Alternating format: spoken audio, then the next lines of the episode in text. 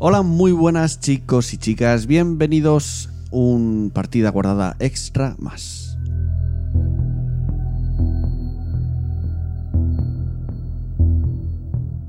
Y como veis no es ninguna película, no es ninguna serie y es que vamos a dedicarle un especial a la saga Mass Effect.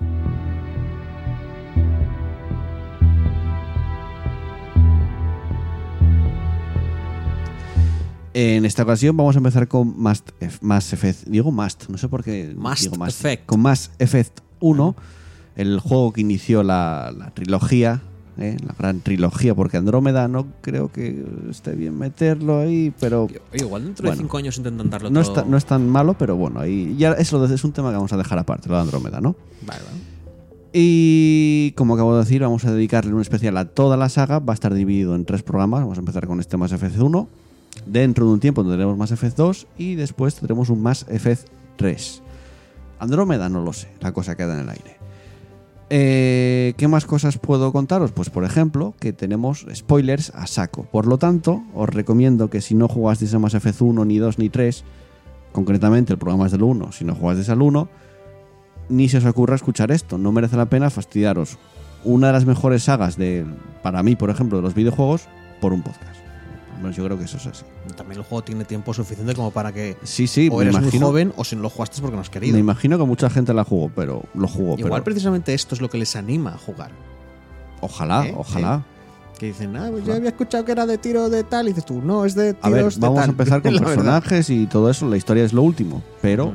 igual salen spoilers. O sea, no nos vamos a cortar en decir spoilers. Entonces, os recomendamos que si no jugaste- eh, jugasteis, lo hagáis y después escuchéis esto porque no merece la pena, de verdad. O sea, el juego tiene muy buena historia y es lo que más merece la pena del juego, precisamente. O sea, que no. Yo no lo fastidiaría por un podcast. Y para este programa, no soy yo solo el que va a manejar esta Normandía por el espacio podcastil. Tenemos, eh, tengo aquí conmigo a Chus, ¿qué tal? Hola. ¿Cuánto tiempo sin grabar un podcast? eh? Ya, ¿eh? Estoy, estoy como, como desacostumbrado. Interrumpimos estas vacaciones, tenemos nuevo material porque ahora estamos hablando con un iPad. No sé cómo va a quedar esto, Ya. espero que quede bien. Ya, ya. Decías que hacía picos raros, así que se siente. Tenemos una grabadora, pero también tenemos un iPad. Tenemos dos grabaciones por si acaso. Ya sabemos, el último partida guardada extra, que fue el de los Vengadores, Ujú. la cosa quedó bastante mal. Ya, bueno. Igual es cuando se viene a, a grabar aquí a mi casa. Igual es. No, porque el primero se grabó aquí. Bueno, fue cuando picaron a la puerta a las 12 de la noche. ¿Ves? Siempre ocurre algo. Y nos molestaron Ahora- bastante. mira, ahora vamos a escuchar voces de ahí fuera. Lo, lo- lo estoy escuchando, lo estoy escuchando. Eh, gente, si escucháis sonidos externos, tenemos la ventana abierta y es, Sí. es irremediable. Hace mucho si hay algún problema, vosotros avisadnos y, y lo cambiamos ahora en medio de la grabación. Exacto. No os preocupéis. Uno de los, una de las razones por las que gra- no grabamos en verano precisamente es por el calor que hace. Ayer 35 grados, es que es exagerado. eh. Bueno, fin. Yo no sé, yo aquí estoy bastante fresco. Es que ni en Eden Prime ni esa esa temperatura. Joder. Madre, empezamos bien.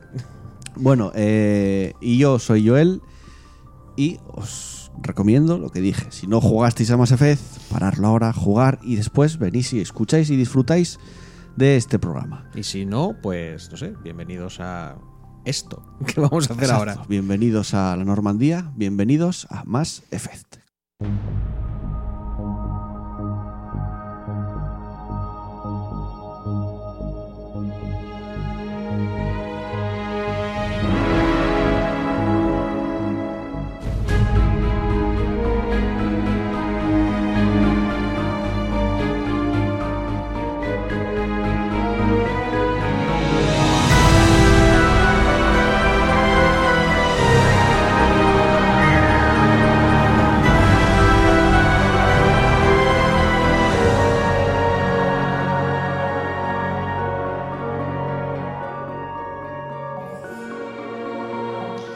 Bien, pues ya estamos, ya tomamos rumbo, cogimos el relé de masa, ya vamos rumbo a, a Se la van a gastar todas las bromas de ese estilo. Tengo ¿eh? muchas, hay unas cuantas. Ahora estamos rumbo a, a- a Eden Prime. Sí, sí, sí.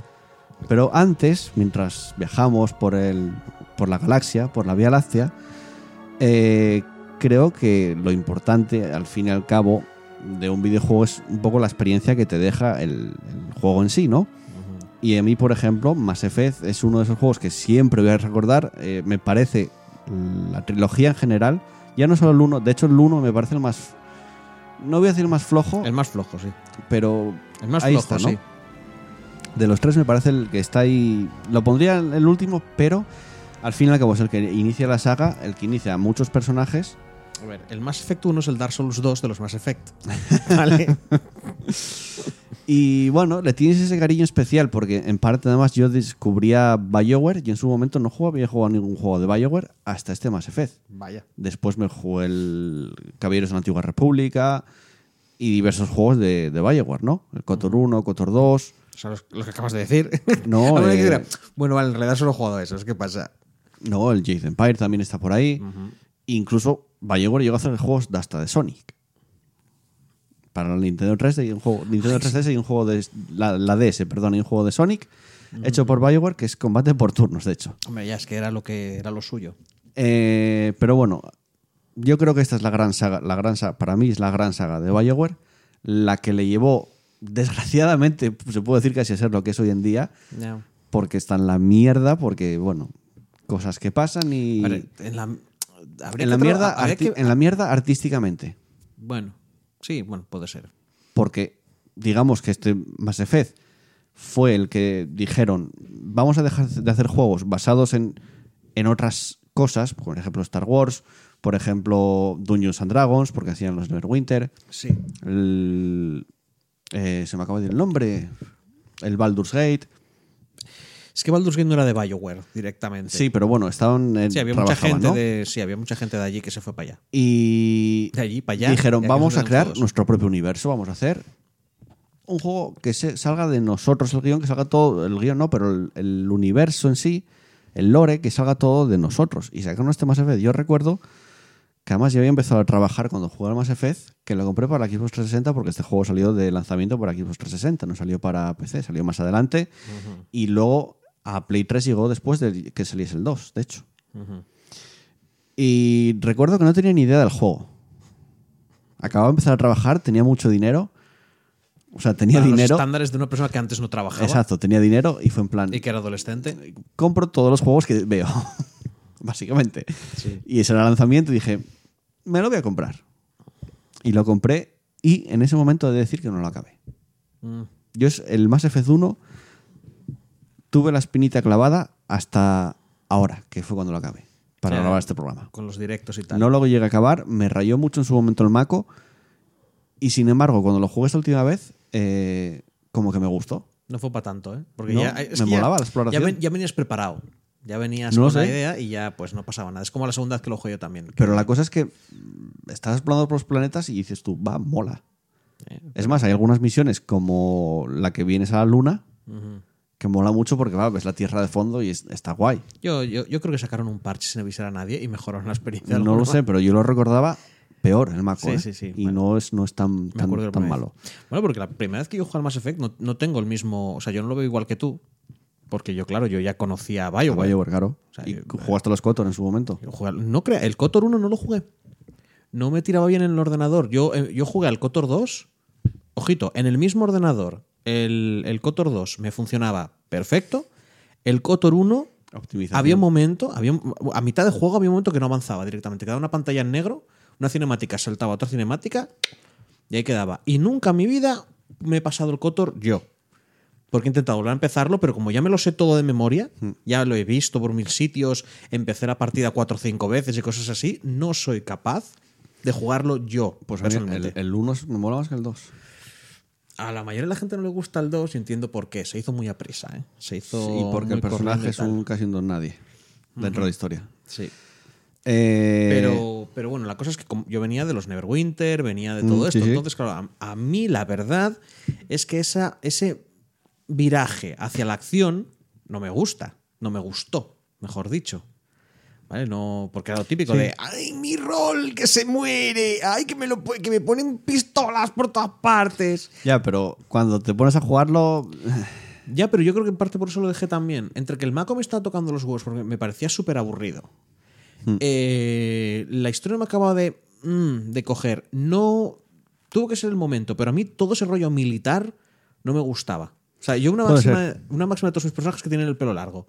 Todos. Y tener que llevar al- soldadito con el pelo rapadín, a mí me tocaba los Bueno, huevos. ¿Podías editar el personaje? Sí, pero no. Había, había, ¿qué? Ocho peinados diferentes y todos son bien Eh, cortitos. Sí, el editor era una mierda. Claro, claro. Es una mierda. Y todo el rollo tan militarizado, tan, tan, somos soldados, no sé qué, no sé cuánto, a mí no me, no me acaba de gustar. ¿vale? No, no tal. Pero, pero sí, lo jugué por segunda vez y me ocurrió pues lo mismo que tú. Ahí sí que me lo acabé entero. Ahí dije yo, ah, no sé qué. Como venía de jugar del 2, porque el 2 sí que me gustó Yo lo muchísimo. intenté varias veces, ¿eh? Ah, no, no, Esta no. debe ser la cuarta o quinta vez que lo juego Yo el 1 fue como, "Mm". y siempre llegaba a las 12 13 horas y lo dejaba. No, no, no. O sea, fue una vez. Y, jugué- y, le, y le di un montón de horas. Intentaba hacerlo todo completo, pero no tal. Jugué al 2, me gustó mucho el 2. Y entonces es cuando dije, "Mm, vamos a hacer las cosas como toca y vamos a, a jugar bien. Y entonces ya con ese conocimiento, sabiendo, porque a mí me pasa con los spoilers, sabiendo Sí. lo que va a ocurrir, entonces ya le tengo más ganas. Sí, claro. Porque ya no me parece, ya es como, no sé a dónde va esto, pero qué tal. Es como, bueno, sé que este personaje, no sé qué, tal y cual. Pues venga, vamos jugando por allí. Pero la verdad es que yo creo que eh, en general, por gustos generales, probablemente el 1 sea el peor, pero también es verdad que es que esta gente estaba probando algo nuevo. Sí, sí. experimentando a ver qué salía y no querían dejar el rol del todo. Mm. Y entonces quedaba una cosa un poco, que, un poco extraña, un poco como a medias. Exacto. Eh, bueno, damos un poco de la info del juego, de cuando fue lanzado. Como acabamos de decir, fue desarrollado por BioWare. Y en su momento, como dije antes, se lanzó en Xbox 360, porque digamos que BioWare pertenecía a Microsoft en ese momento, que en el futuro fue cuando Electronic Arts, desgraciadamente, compró a BioWare. Y cuando se fue, empezó a ir toda la mierda. Creo que estoy metiendo la pata ahora, pero el Kotor 2, ya que estamos hablando de tal, para que no nos corrijan en los comentarios, creo que lo hizo Obsidian, ¿pudo ser? No creo, eh, no me suena. Es que me es que igual estoy mezclando con el Fallout New Vegas ahora, porque Sí. me parece que es la misma historia de no tenemos tiempo y él nos ha salido medio juego. El Fallout New Vegas sí lo hizo. Sí, sí, pero por eso digo que es que el problema del Kotor 2 fue como que lo tuvieron que hacer a toda prisa, ¿vale? Corriendo, corriendo y mal. Y me suena en algún... Uy, ahora tengo que mirarlo, ¿eh? Bueno, sigue hablando, sigue Bueno, hablando. Voy a comprobarlo. Mientras tanto voy hablando un poco pues, del juego que, como dije, salió en Xbox 360 y después de unos años eh, llegó eh, a PC. Y en 2012, todavía muchos años después, porque el juego salió en 2007, fue lanzado en PlayStation 3, que de hecho en su momento cuando lo lanzaron dijeron que bueno, tenía un poco de mejores gráficos, pero era casi una excusa bastante tonta porque no mejoraba casi nada de gráficos. Obsidian. Ah, mira, pues no lo sabía. Sí, sí, sí. Es que me acordaba yo de los... Pues es los- raro, ¿eh? La pobre gente de Obsidian. Es raro que la historia fuese un poco, pa- para mí, porque la del 1, porque Obsidian no, no escribe malas No, historias. no, no, por la historia no tiene nada que ver. Precisamente a mí por historia me parece mejor. Es a ver, menos, menos el girito del Cotor. Pero bueno, estamos hablando del Mass Effect. Pero el, juego era más corto, había más cosas, había más rollos. Pero bueno, no importa, estoy ahí tangencial. Simplemente Obsidian, Cotor 2, Obsidian, gente, ya no pasa nada. No hace falta que nos matéis. Bueno, el juego fue lanzado ya para Xbox 360 el 20 de noviembre de 2007 en Estados Unidos y Canadá, el 22 de noviembre en Australia y Nueva Zelanda y el 23 de noviembre en Europa. Y además, bueno, como ahora es muy normal, lanzar una edición limitada a coleccionistas que tiene un material adicional, que es un libro de arte, eh, que digamos que ese libro de arte pues, eh, cuenta cosas del universo de Mass Effect. Eh, bocetos, lo de siempre que tienes los libros de arte, ¿no? Sí, que sí. los hay muy buenos y los hay que realmente son una mierda, pero bueno, los hay que molan bastante. Y poco más puedo contar del juego realmente, de, de su lanzamiento. Lo único que el juego, pues, la historia es que, claro, no nos vamos a meter ahora en la historia. ¿Del juego es que o ya la empiezo- historia de su Ya creación? empiezo a resumir un poco aquí en la historia y no, la historia es lo último que vamos a contar. Sí, no, ahora vamos a ir con una lista, como sabemos que le gusta a nuestros fans. Y es Eh, la de los visigodos a partir de donde lo habíamos dejado. Eh, Era no me acuerdo, la verdad. No, Alarico Quinto o algo así, teníamos parecidos. ¿eh? Alarico V, el que le gusta. Bueno, dicho esto, dada la información del lanzamiento del juego, eh, no vamos a hablar de directores, de guionistas, aunque Eso sí a quién se le importa. decir- sí que se puede decir que Drew Karpyshyn prácticamente fue el guionista de la trilogía hasta el... Es que el 3 lo dejó a medias y fue una pena, se notó mucho. Y luego, luego hablaremos también de, novelas que escribió el propio Drew, Karpyshyn. O sea, digamos que un poco el creador de este universo, en cierta manera, se puede considerar que es Drew Karpyshyn. Y luego en la música, porque el juego tenía una banda sonora que era la leche. Si escucháis hojas, es que estoy moviendo hojas, ¿eh? que estoy Ya, es pasándole que guion a Tengo yo Chus. aquí unas listas. Eh, la banda sonora del juego también acompañaba mucho y a mí me marcó bastante, la verdad. A mí la banda sonora Mass Effect de la trilogía en general mm, puedo considerarla personalmente una de las que más me gusta. Que está creada por Jack Wall, mm, hay Yo que hace, decir el hace nombre. mucho, mucho tiempo que no me fijo en las bandas sonoras, tío. Yo escucho muchísimas. Y Mass Effect es de las que más, más O escucho. sea, a mí me quedan. eh, quiero decir, bueno, cualquiera sí que se acuerde un poco más, ¿vale? Cualquiera sí que se acuerde un poco más de los podcasts y tal, dirán, sí, hombre, sí, ya lo sabemos, chus. Que para mí uno de mis juegos preferidos es el Wild Arms y es por la banda sonora.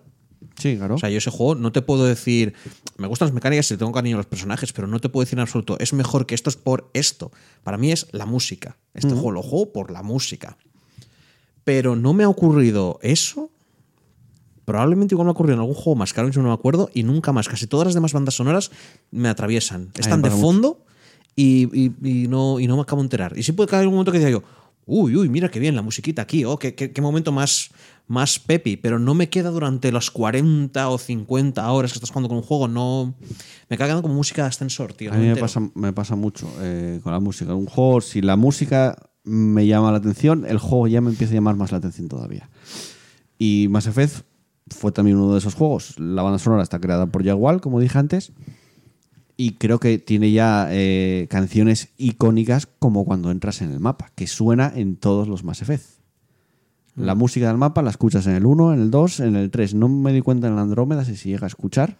Creo que no. Te pondrán una versión. Seguramente en algún momento hay algún guiño, porque es, es que es la canción icónica, yo creo que de las más conocidas de Mass Effect, porque estuvo en todas. O sea, lo, lo arrastró, esa canción se arrastró en toda la tri- trilogía cuando entrabas en el mapa. Y luego sí una música bastante electrónica, eh, Futurista. futurista, esto que se llamará New Wave. Este rollo tiene ese toque y me gusta mucho. En los siguientes juegos fue eh, evo- evolucionando otra cosa, pero que ya lo trataremos en, en sus siguientes programas.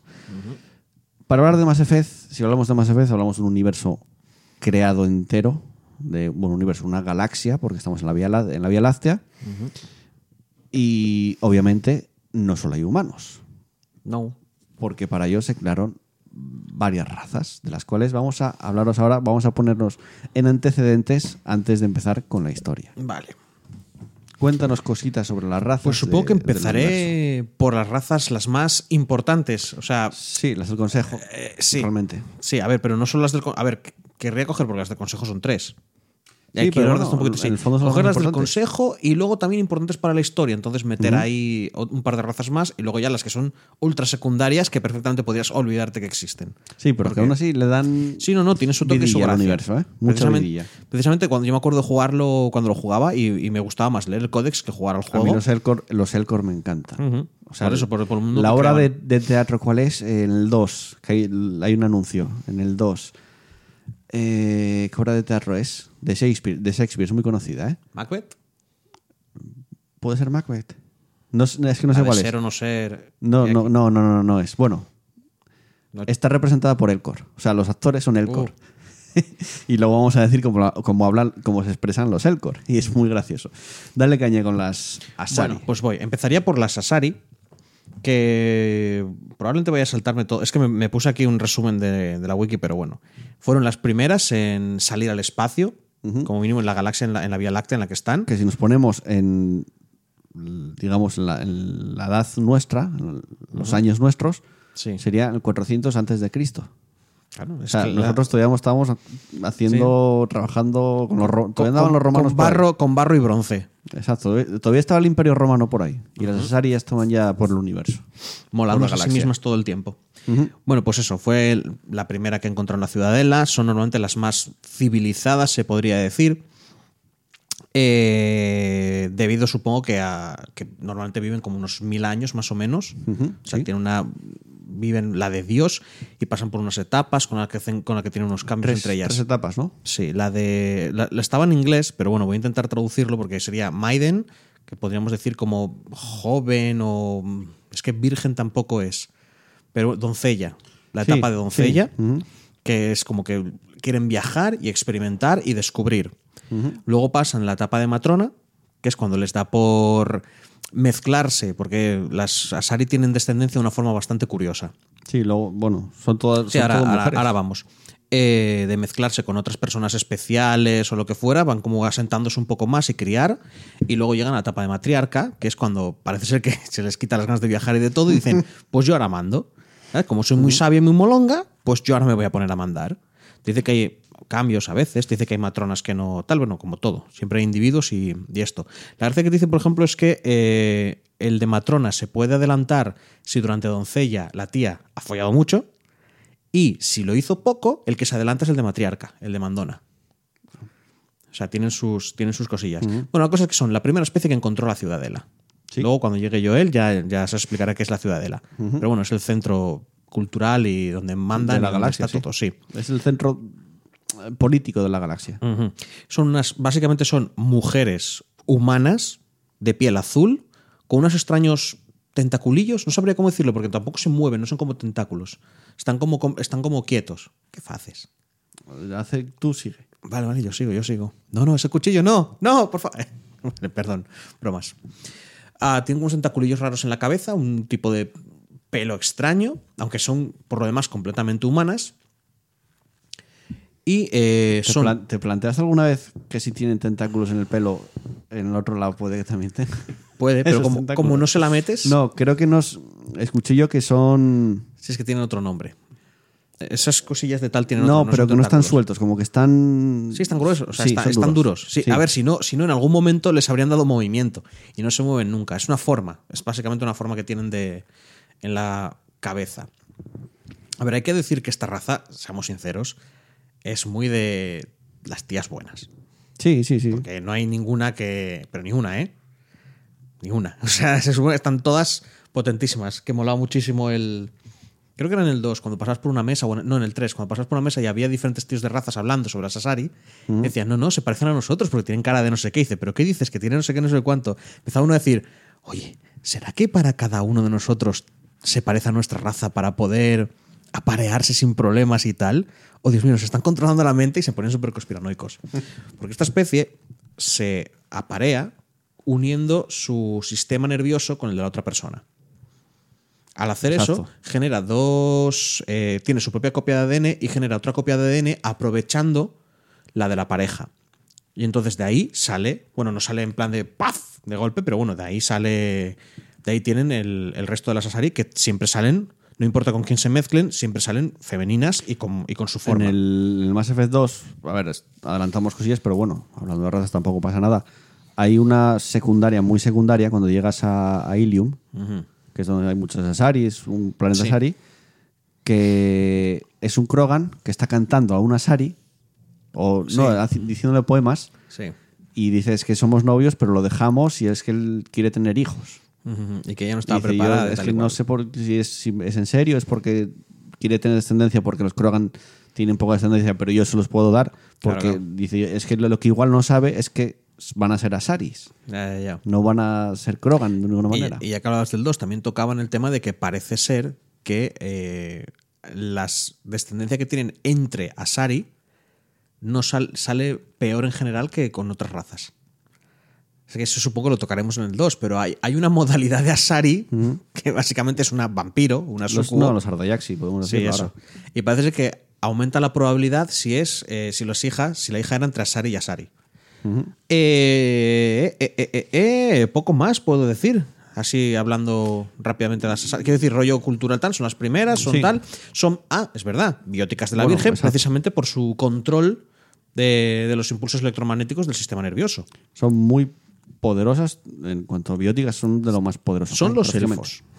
Las Asari Sí, son los sí. elfos. Viven mucho, tienen la mejor magia, son las más sabias, las más guays, las más tranquis. No se pegan entre ellas. Y veneran, tienen como dioses a los proteanos, Eh, que luego vamos a comentar un poco de los proteanos también. mm, creo que no, ¿eh? no tiene dioses. los- Sí, no, sí. a Liara le gustan un montón, pero tiene sus propias diosas. y A tal. ver, que los tienen muy... Sí, pero como se no se descubrieron hace tanto. O sea, lo de los protean. Bueno, Para, hay- para las Asari son muy la host- El 3 lo ves, de hecho. pero eso es Liara, que Liara está obsesionada. No, en el 3, cuando vas al planeta. Bueno, estamos adelantando. Vale, no importa. Eso. Saltamos con los salarianos. mi, mi raza odiada amada. Más que nada porque los odio a todos, pues es una panda de gilipollas, Sí. pero hay un personaje que redime a toda su especie. Pero, no hablaremos que de él este en programa, este- desgraciadamente, Exacto. todavía no toca hablar de él. Los salarianos son los segundos que se unieron al consejo, o sea, los segundos que acabaron descubriendo la ciudadela, eh, naves espaciales, salir al espacio, y no tardaron mucho en unirse a, en unirse a las Asari. Son una raza como de anfibios que tienen un metabolismo rapidísimo y por tanto piensan y actúan muy rápido.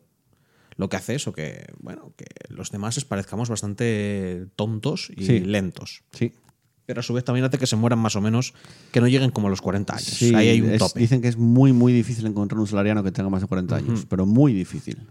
Luego, eh, como son la raza científica, entonces son los que están encargados de hacer las cosas horribles, pero necesarias, pero mm, tal, pero ¿por qué jugáis a ser Dios? Entiéndase, cuando atacaron los Ragnar, que es una, era una especie como insectoide y no había manera de pararles. Alien. Sí. Lo más bueno, son alien. más. No, porque los aliens son pollas con patas. son Los. escorpiones, más o menos. Sí, o sea, son insectos. Los de Starship Troopers, por ejemplo, son los Sí, típicos sí, insectos. Los Zerg, los tiránidos, estos. Sí. Pues estos tipos eh, encontraron en una raza que estaba a punto de extinguirse, pues habían matado a sí mismos, los Krogan, encontraron una solución. Así que les los alzaron, entendiéndose como que les dieron tecnología, les, di- les, permitieron, les dieron naves, les permitieron sobrevivir, se podría decir, a cambio de que lucharan en esta guerra. Los Krogan, como son lo más badas del puto universo, ganaron a estas criaturas. Pero mm, resulta que los Krogan, pues el tema conquistar y expandirse y tal, les va muy fuerte. Entonces empezaron a conquistar planetas. Esta gente dijo, uy, uy, uy, uy, que ahora vamos a tener un problema más grande, más grave que los Ragnar. Porque encima tiene- estos tienen armas, ¿vale? A ver. Así que desarrollaron un virus llamado la genofagia que hace que las crías de los Krogan, creo, si no me acuerdo mal, solamente sobrevive una entre un millón o una entre mil. Creo que era una entre mil, si no me acuerdo mal. Eh, sí. Porque era una barbaridad. Pero también es que los Krogan tienen descendencia. Sí, tienen muchos. Son como anfibios realmente. O sea, ponen muy, con muchos huevos y salen muchos de golpe. Por eso tenían ese problema de natalidad. Claro. Que bueno, a ver, que en su planeta no, porque el planeta de los Krogan, risas. Sí, sí, ¿vale? sí. Los- el planeta de los Krogan todo te mata. Cualquier cosa te mata. Entonces, claro. Chanca, que se lo, el 2 lo trataremos también. Bien. Y bueno, pues eh, poco más. Simplemente eso. Son muy buenos espías, científicos, el típico, la típica raza sneaky, que son muy, débil, son muy débiles, pero te clavan la daga así por la espalda. De hecho, luego, luego lo haremos de la Liga del 1. Luego pasamos con los mm, turianos, seguramente los favoritos de muchísima gente. Nuestros amigos con placas in de cuerpo. Por un personaje. Yo creo que favorito es por un personaje realmente. Bueno, hay mucha gente a la que le mola el rollo militar. Pero sí, se a mí me puede parece, decir que a mí- son, son los eh, a mí me parece que- son... sí, bueno, no, no, porque no sacrifican a los niños, tío, que nacen Bueno, mal. pero... Que tiene, una vara en el, que tiene una vara en el culo, tío. Sí, de hecho hacen chistes de... No sé si lo viste en, en el 2. Es que, a ver, perdonar por estas referencias del 2 y el 3, pero jugamos a toda la trilogía y es normal que lo hagamos cuando hablamos de, de las razas, porque de hecho es el, el único programa que lo vamos a tratar, las razas. Luego en el 2 y en el 3 no hablaremos de ellas, Hombre, excepto de las alguna. nuevas. Claro, porque las que aparecen a partir de ahí. Eh, pero en el, en el 2, creo que es, está Garrus. En el 2 o en el 3, no estoy seguro, ¿eh? pero es- está Garrus con Joker, Ah, gastando con bromas, todos sí. esos chistes, y uno de los chistes es. eh, ¿Cómo era? No, bueno, yo no me estoy acordando. Sé que, sé que acaba con un turiano con un palo metido en el culo. Y lo cuenta Garrus, de hecho. O sea, es. Sí, pero empiezan a contar chistes de, racistas, pero cada uno de su propia especie. exacto. Bueno, pues eso, los turianos son una raza, mm, la tercera que llegó a, a, a la, la ciudadela, ciudadela. o la tercera que se unió al consejo. Porque aquí ya. O sea, las Asari sí que son los primeros y los salarianos los segundos. No, pero los turianos creo que ya, ya estaban, ya andaban ¿Seguro? por ahí. Es que como, como que. Porque los salarianos creo que fue algo rápido, pero con los turianos tardaron un poco porque era un poco en plan de necesitamos. eh, no soldados, pero necesitamos eh, orden, necesitamos guardias, necesitamos seguridad. Entonces a los turianos se les ofreció un puesto en el consejo a cambio de representar, pues eso, la policía. Ser Sí. la, la- la policía. Segce. Exacto. Eh, tiqui, tiqui, tiqui. ¿Ves? Mira, si es que lo tengo aquí para asumir el papel de pacificadores galácticos. Tienen la flota más grande, son Sí, ver, soldados. es una raza mm, militar, en el fondo. Sí, valoran muchísimo el honor personal, el servir al grupo antes que al individuo. Son como samuráis. Un poco como samuráis. Pues, bueno, es que al- algo me dice que el hecho de servir al grupo antes que a sí mismo le quita un componente del samurái que siempre se nos olvida, que es que un samurái bueno. podía matar a un campesino tranquilamente, Ya, ya. porque su palabra era la ley. O sea, él estaba por encima de los demás, que luego se suponía que tal. Pero aquí, a, a pesar de que seguramente sí que respeten muchísimo la cadena de mando, se supone que su especie está muy centrada en servir realmente. Sí, sí, sí, sí. O sea que, que no lo veo tan. Porque en el Samurai hay bastante egoísmo. Era muy fácil acabar siendo egoísta. Pero bueno, Bueno, en el aspecto, los salarianos dijimos cómo eran los salarianos más o menos. eh, es verdad, por forma no. Pero es que Porque es un poco. las, las Asaris son realmente son Sí, muy parecidas humanas, decir, son menos el humanas pelo. con un pelo raro. Y, y azules. Azules, moradas y hay alguna verde. Sí, bueno, verduzca, sí, es verdad. En es el, verdad. en el- bueno, sale el 1 en, en Feros, Sí. que luego en el 2 te la encuentras y te deja como preguntarle por qué eres verde. Ah. Que no lo hice porque iba de buen rollo y es en plan, a ver si me va a dar algo de tal, pero te da, te da la opción de preguntar por qué, por qué eres verde. Habría molado que fuera en plan. Porque los, normalmente por- no porque los verdes, desarrolladores quisieron poner verde, pero al final dijeron que no. Error 404 y se te cae el juego. Que de las Asaris es curioso que son casi todas iguales, Sí. las ves y son muy parecidas, menos las que están dentro de tu grupo. Ya. Porque hay Samara, que es un personaje del 2, es diferente totalmente. Pero Sí, bueno, que... A ver, pero eso es por lo de los, los modelos de los personajes y, y tal, por ahorrar. No, es gracioso porque también se le justifica dentro del juego. eh, hay, un salar- hay un salariano que te dice que para él todos los humanos son iguales. Entonces, por eso sí. tú ves a todos los salarianos y Ya, bueno, pero aquí iguales. po- podrías hacer fotos de todas las Sasari y decir, tiene, esa tiene la Son- misma cara que esa, sí, tiene la misma cara que esa. Quiero decir, es, el- es por ahorrar. Y los salarianos básicamente tienen una cara como alargada, acabada con una boca que tiene una pequeña raya en el medio. Sí, a uno en el- bastante el labio grande, además. superior. Son más parecidos a ranas. Sí, es que son anfibios. Hmm. O sea, son, son eso, los ojos son como de anfibio, que los, o sea, se cierran. Exacto. Madre mía. Son negros enteros los ojos. que no, que no saque, que no aprobé biología, ¿eh? Hmm. Eh, joder, es que para explicar el, el tal. La nariz tienen como una. Tienen como oberturas, si no me acuerdo mal. Tienen un par de oberturas. Sí, no, Pero no no- tienen nariz sí. como tal. Que bueno, la gente Y escuchando. tienen dos cuernitos hacia arriba pequeños. Gente, si estáis escuchando, poned salariano y poned Google Imágenes. Sí, acabáis antes.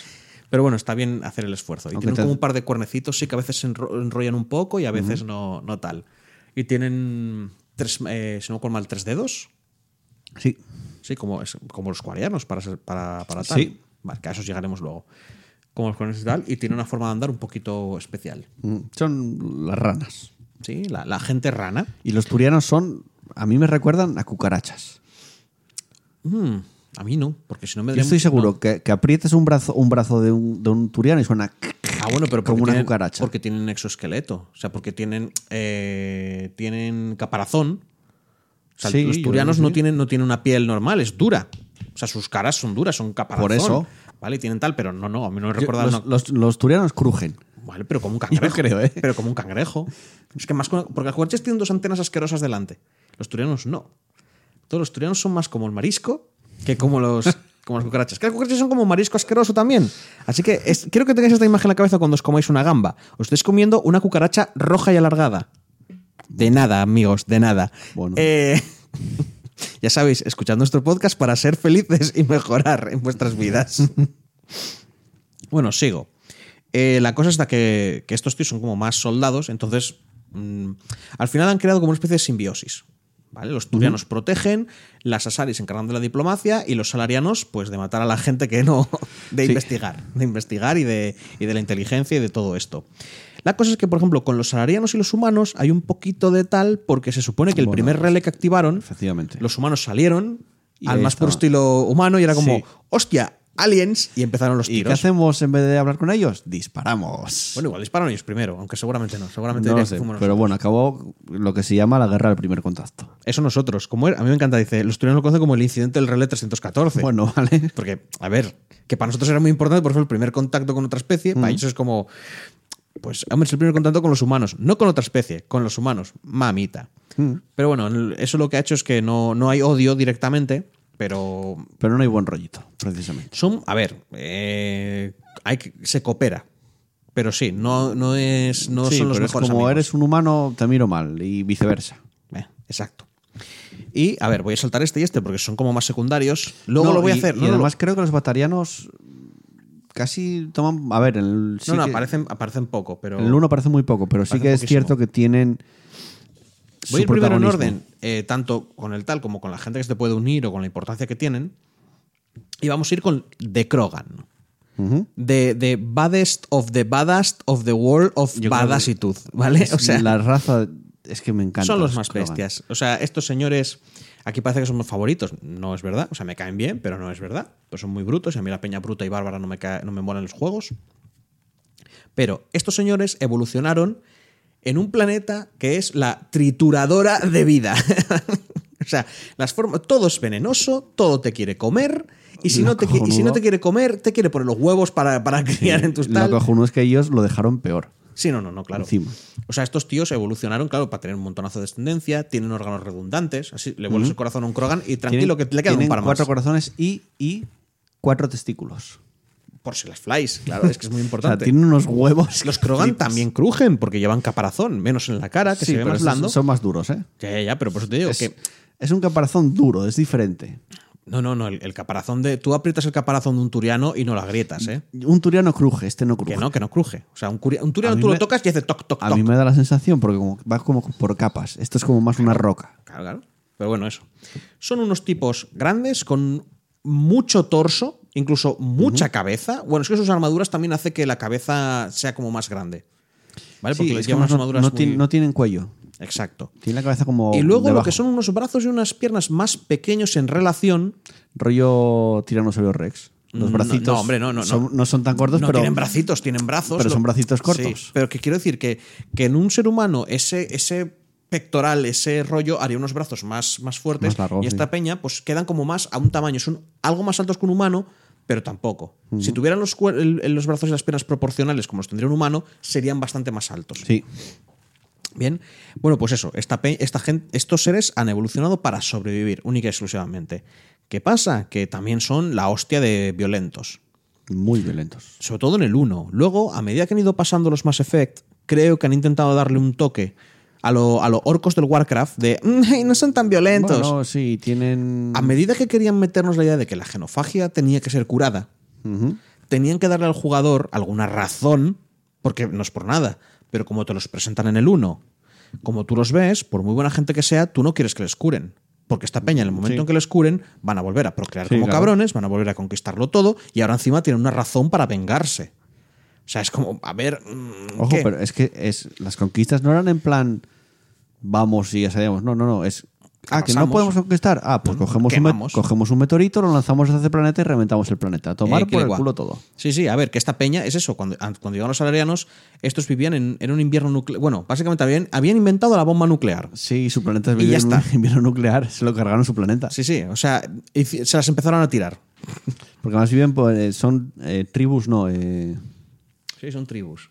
Ahora viven en tribus, supongo que antes eran clanes. eh, sí, clanes. Bueno, también son clanes, es pero que bueno, no, en el decir. juego no dicen tribus, dicen clanes. Sí, pero, va- que, pero que ahora mismo, por el tamaño, es más. Sí, pero bueno, están divididos de alguna manera en, clanes. Digamos Unos que es una especie- al clan de tal, al clan, por ejemplo, Urex, que es el, el- El clan Urnot. que es el clan Urnot y es el, el que nos va a acompañar en el primer juego.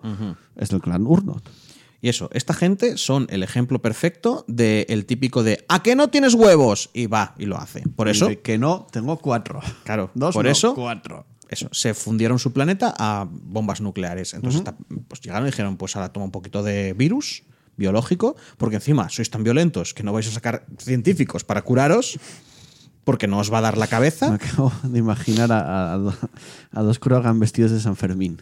Porque como son como tirando para vascos, navarros. Joder. Y de Pachi, que no Bueno. huevos.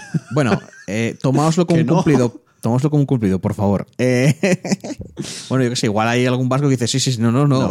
Los Krogan, los Krogan, perdona, los Krogan, yo cojo una roca y se la tiro a la cabeza y me cargo un Krogan. hombre. Yo lanzo Krogans. En Bilbao se lanzan Krogans. A ver, me cago en la puta.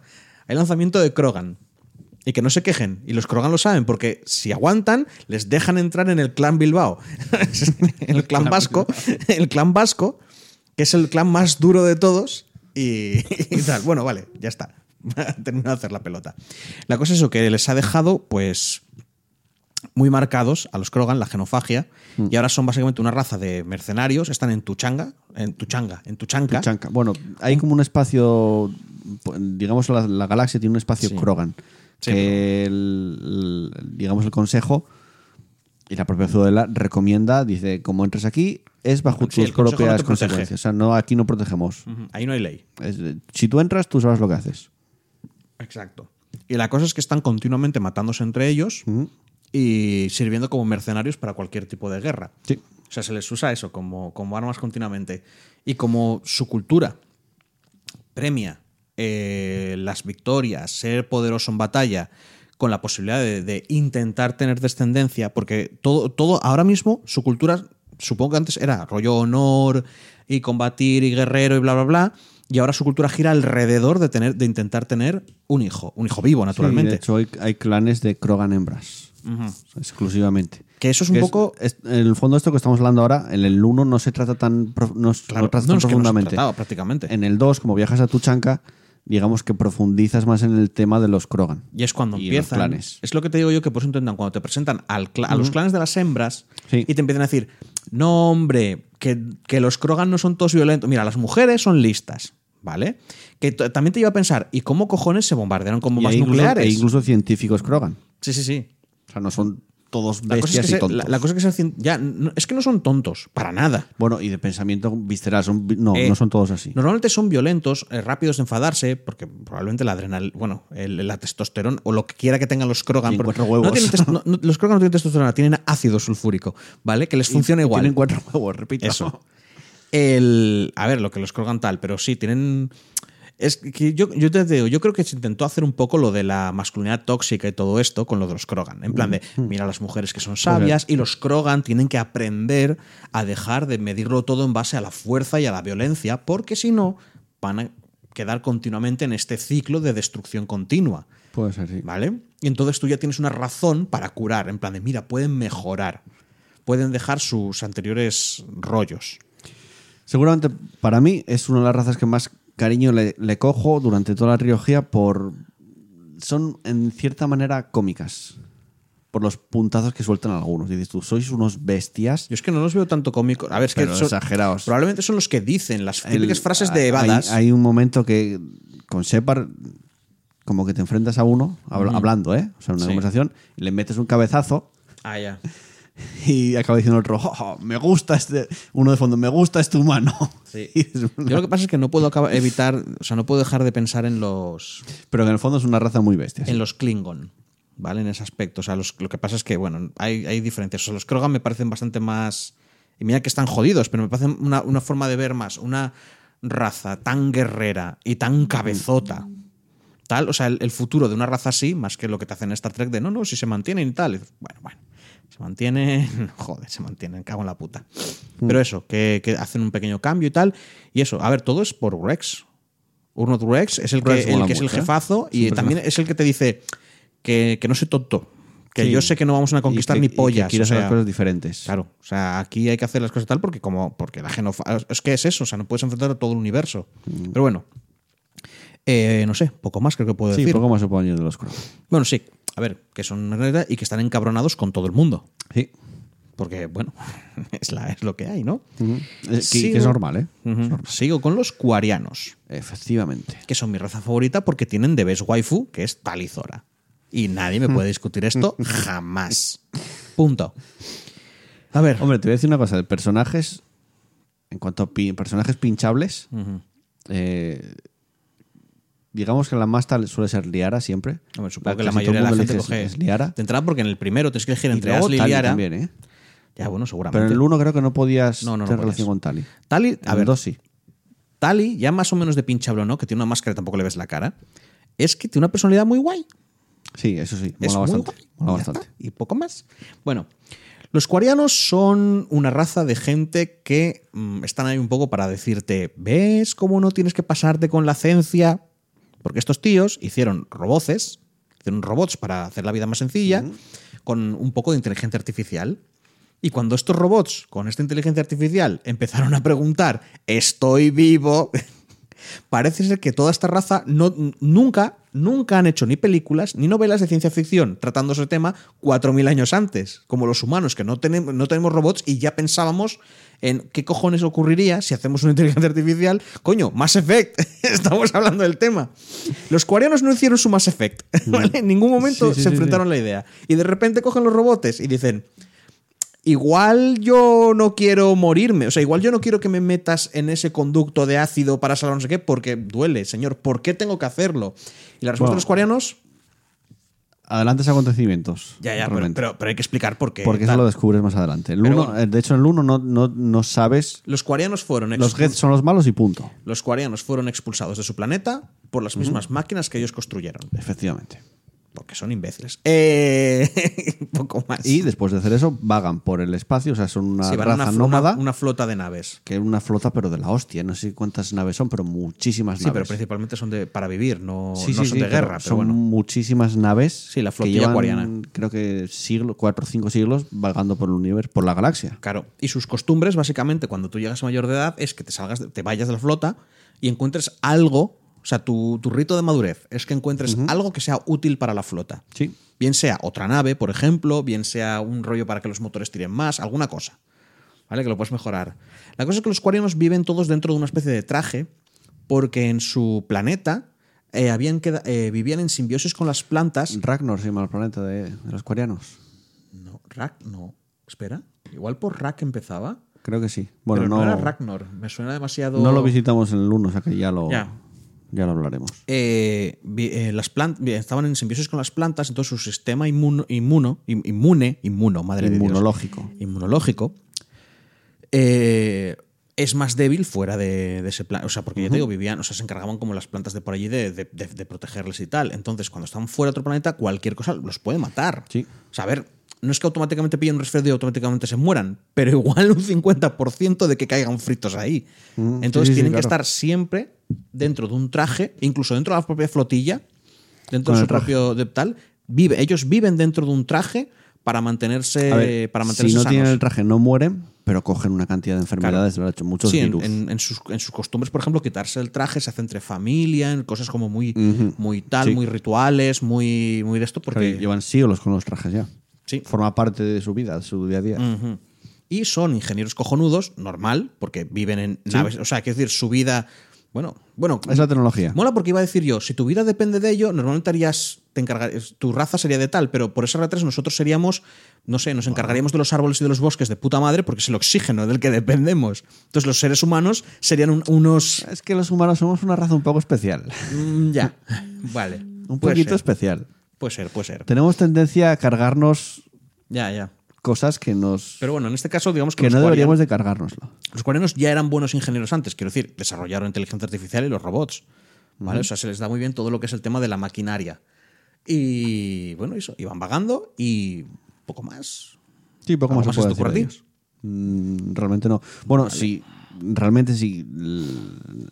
Lo de la flota hasta el 3 no se, no se profundiza en el tema de la flota acuariana. Mm, no mucho. En Te el 2 te habla un poquito del tema. cosas, te hablan de ello. De hecho, hay misión, la misión de Atlantis de, de Tali tiene que ver bastante con la flota coreana, pero digamos que en el, en el 3 exploras un poquito. Realmente, si quieres profundizar bien con el tema de la flota coreana, es, te tienes que ir a las novelas. En el, en el 2, en la segunda novela, que creo que es Ascensión, que luego comentaremos un poco de ellas al final del programa, entran dentro de la flota coreana. Están escapando, entran dentro de la flota, flota coreana y ves un poco las tradiciones que tienen allí, cómo viven allí, y es, es bastante, bastante interesante. Añade bastante, expande bastante el universo. También decir que la mayoría de las otras razas eh, ven a los coreanos malamente, o sea, los ven como ladrones. Por- sí, sí, a ver, bueno. no nos quitemos tal. Los coreanos son los gitanos del espacio. exacto, lo iba a decir yo ahora. ¿Vale? Van vagando por ahí, la peña les ve mal y sobreviven como pueden. Eh, realmente esas son las razas principales, añadiendo los humanos. Sí. Ahora iba a ir De los humanos, poco hay que decir. con las dos razas. Todos los conocemos. Ya, bueno, sí, los humanos. Eh, hicimos la alianza de. ¿La alianza? Que es como la unión de todas las colonias humanas en, la- en el viaje, o sea, en la exploración espacial. Y se supone que es la que nos representa frente a- al resto de especies. Sí. Y la verdad es que no me he leído. Mira, me- creo que me acuerdo que hubo una guerra chunga y, o sea, algo. No, lo típico de. Hubo algo muy jodido en. No, no, pero digo en la, en la tierra. En plan de que hubo algo muy jodido, entonces la gente como que sobrevivió, se hizo la alianza, todo el rollo y empezaron, a y empezaron a, a tal. Sí, pero leído- igual estoy mezclándolo. Igual estoy mezclándolo con Star Trek. Así que no te sabría decir. No es exclu- a ver, en Star Trek no hay países, realmente. No, en Star Trek no. En Star Trek Pero- te, te viene a decir que hubo un momento como muy de estamos a punto de tocar Puede fondo sí, y ¿eh? de repente la suerte, eh, la gente se puso las pilas y Sé que la alianza, los 20 países más en la alianza están los 20 países más grandes de la Tierra. No sé si son ya casi todos los que habrá en ese momento, porque estamos en el año 2100 y pico. sí. Pero bueno, eh, al final, digamos que la cosa espacial creció, se acabó haciendo la estación Arturo, que es la que está fuera ya de la- del sistema solar, creo, o cerca del sistema solar, porque en, en la Vía Láctea- en el, perdón, en el sistema solar no hay relé de masa. El relé de masa se descubrió fuera. Pues no, miento. No, no, el relé de masa se descubrió fuera. Efectivamente, que estaba, porque- congel- estaba congelado y Es que si se no, descubrió. Se, abrí- se No hay, vería. no hay relé de masa. en- es que estaba congelado el relé de masa que, por el que viajan los humanos, primero. Que de hecho en los libros, vuelvo a, a tirar las novelas, la primera novela que se escribió, aparte de contarte la historia de Anderson, que luego hablaremos un poco de Anderson, digamos que ves un poco los inicios de, de esa carrera espacial de los humanos de John Grison, si no me equivoco, que es el primer humano que viajó a través de un relé de masa. Que en la hija también sale Sí, sí. de tal. O sea, hay una relación en las novelas un poco expande el universo muy bien, realmente. ¿eh? Y ahora voy a ir con las razas principalmente enemigas. Voy a ir con los Geth y luego voy a ir con las secundarias secundarias. Sí. Voy a ir con los Geth. Tu primer contacto con los Geth es que son robotes, robotos que cogen humanos, los pinchan en un clavo y los convierten en zombies. Sí. O sea, la mejor combinación para que luego digas, qué gente más maja. Oye tú. La cosa es que son una, son una especie, fueron fabricados por los cuarianos. Y la cosa es que cuanto su inteligencia artificial es muy pequeña, casi a nivel de un animal, pero cuantos más de ellos hay cerca, va aumentando. No va, y no va aumentando como una sola inteligencia, aunque ellos están como unidos, sino que va aumentando también para cada uno. A pesar de que no tienen individualismo como nosotros lo entendemos. Pero bueno, aquí estamos saltando cosas que deberíamos Una hablar en el mente 2. colmena, sí. Sí, básicamente es, es casi. Es que no es una mente colmena, una No mente todo, colmena sí. manda uno y tal. Estos se ponen de acuerdo entre ellos, solo que a velocidades rapidísimas. Entonces parece una mente colmena por la velocidad a la que pueden ponerse de acuerdo Vamos, para hacer cosas. Que funcionan con 6G ya. Sí. Ya superaron el 5G ya. Sí, sí.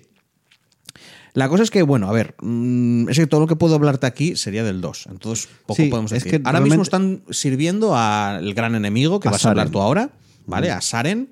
Y salen de la. llega- acaban de atacar y vienen de, un- de una zona prohibida, si me acuerdo mal, porque toda la parte, todo el espacio cuariano. Sí, el espacio, la zona del espacio Geth, que es también peligrosa, que es. Ahí, ya no aquí te, no ahí no te dicen, no hay ley, ahí te dicen, oye, no vayas. Sí. No vayas, ¿qué, Sí. haces, gilipollas? ¿Qué haces? Que no vayas. Tiene un nombre, ¿eh? Tiene un nombre. La cosa es que realmente no han los Geth no han molestado mucho. Han estado como en silencio hasta este momento, hasta que empiezan a atacar Eden Prime y empiezan a moverse. Y claro, dicen, ¿qué cojones pasa? Y bueno, la I- como siempre, la IA mm, jodiéndonos la vida.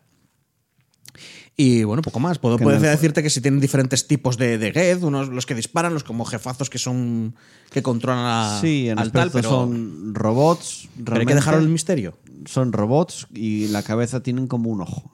Sí, una linternita. una como una linterna, sí. Y los hay eso, más pequeñinos. Y son, y no son. más que- grandes. Los hay- el, el enemigo es uno que se llama Centro Neur- Neurálgico Sí. que es el más tocho. y Sí, que, son los, que esos son los que están como todo. controlando, haciendo las tácticas. Sí. ¿Vale? Son los que, los que. Porque eso- esos son una unión con el resto de Geth. Porque ya te digo, cuantos más son, más inteligentes son y mejores tácticas tienen. Y la gracia es que si te fijas, no son tan robóticos porque tienen un componente ligeramente biológico. No en el cuerpo, pero en la forma de ser, en los materiales que utilizan, cuando se giran, no son completamente rígidos. Sí, sí, sí. Tienen A cosas ver, como muy. Como si fueran músculos, Sí. realmente, sí. ¿Vale? Que no, es, que no tienen absolutamente ningún componente biológico, pero, pero que no están hechos solo de metal, no son Terminators. Sí, que van claro, andando ahí como Robocop, ¿sabes? Que van andando en plan de, ay, que no puedo, no me hagas girar mucho el torso, que me parto, ¿vale? O sea, tiene, son- se puede mover más, más Sí, bien sí, y tal. sí, sí. Y eh, los segadores. Que no lo descubrimos hasta más o menos media del juego. Exacto. Al principio sí que vemos uno, que es lo que pensamos, la nave que está el enemigo, Saren, pero hay amigo, eso no es así. ¿Qué nos puedes contar de el Pues, gran enemigo, los, Los, segadores? segadores son unas criaturas míticas, ya no, pero son unas criaturas míticas consideradas como demonios o monstruos en muchos otros planetas y algunas criaturas que han conseguido que eh, nosotros, estos son spoilers, pero bueno, lo acabáis de acabar sabiendo, sabemos que acaban con toda la vida orgánica de la galaxia cada 50.000 años, dejando a las especies menos... Evolucionadas. No, menos inteligentes. Bueno, no, no, esto- sé, sé- lo sé. Sé que el videojuego dice evolucionadas, pero ahí es una cagada. Porque hay mucha gente que cree que la inteligencia es. que la, que la evolución va en línea recta y que todo acaba terminando en inteligencia y no es así para nada. Ya, bueno, pero lo que, por ejemplo, el, el soberano, que es el segador que vemos en el 1, Sí. te comenta que ya habían visto los humanos ya Por supuesto. hace siglos. Por supuesto, pero no tenían el O sea, intelecto. la última vez que cuando los proteanos Sí, sí. todavía estabais con Hace o sea, en la 50.000 años. sí. Y, y- y éramos los mismos humanos. Éramos iguales. Sí. El problema era el nivel tecnológico. Sí, sí, claro. Por eso te digo que, que es más un tema de nivel tecnológico, más un tema de andar por el espacio, que estar evolucionados o no. No les importa que estés evolucionados, lo que les importa es, es tal. Y hacen el ciclo este continuo porque, bueno, se supone que la vida biológica se lo carga todo y entonces ven su deber Sí. mantener el, eh, mantener el status quo, mantenerlo todo, todo como está. Para hacerlo, pues su estrategia es la de típico supervillano, así que bueno, cargarse toda la vida. Y hablaremos más de ellos en, la historia, cuando cuentes tú un poco del soberano. Sí, luego, y en el 2 y en el 3. eh, Sí, por quién están creados y hay más cosas, porque hay más cosas antes de los segadores. También te digo que para los que no hayan visto la serie, el juego, no hayan jugado el juego y acaben escuchando esto, al deciros esto, ya daros esta información, luego cuando hablemos de ciertas cosas puede que digáis, joder, vaya imbéciles, pero tened en cuenta que ni siquiera en el juego, en el 1, te lo explicaban bien al principio, no te quedaba claro, y es normal que mucha gente dude. Pero Sí, tío, sí. el consejo duda muy fuerte de que haya unos monstruos chungos que vienen a cargárselo todo porque, porque suena a fin del año 2000. Es que ¿sabes? A Anderson duda todo el mundo de ti, bueno, Claro, tu claro. tripulación. Claro, es que es la cosa. A ver, que, que han visto que tal, que podrían decir, bueno, pero en un principio es la típica historieta del fin del mundo, que, que tiene que haber ocurrido miles de millones de veces. Sí. Cada, cada, cada mil años, seguro que sale gente diciendo, guau, este, este sí, ¿eh? Este sí que es el año final. Este sí que sí. Joder, este sí, ¿eh? A ver, ahora sí que se acaba el mundo. No pasa ahora. Ya, ya, ya. Cada poco se acaba el mundo. Ya, ya. Cada, cada fin de año se acaba, llega el fin del mundo. Entonces, sí, no, cada poquito tiempo. Así que entonces tiene.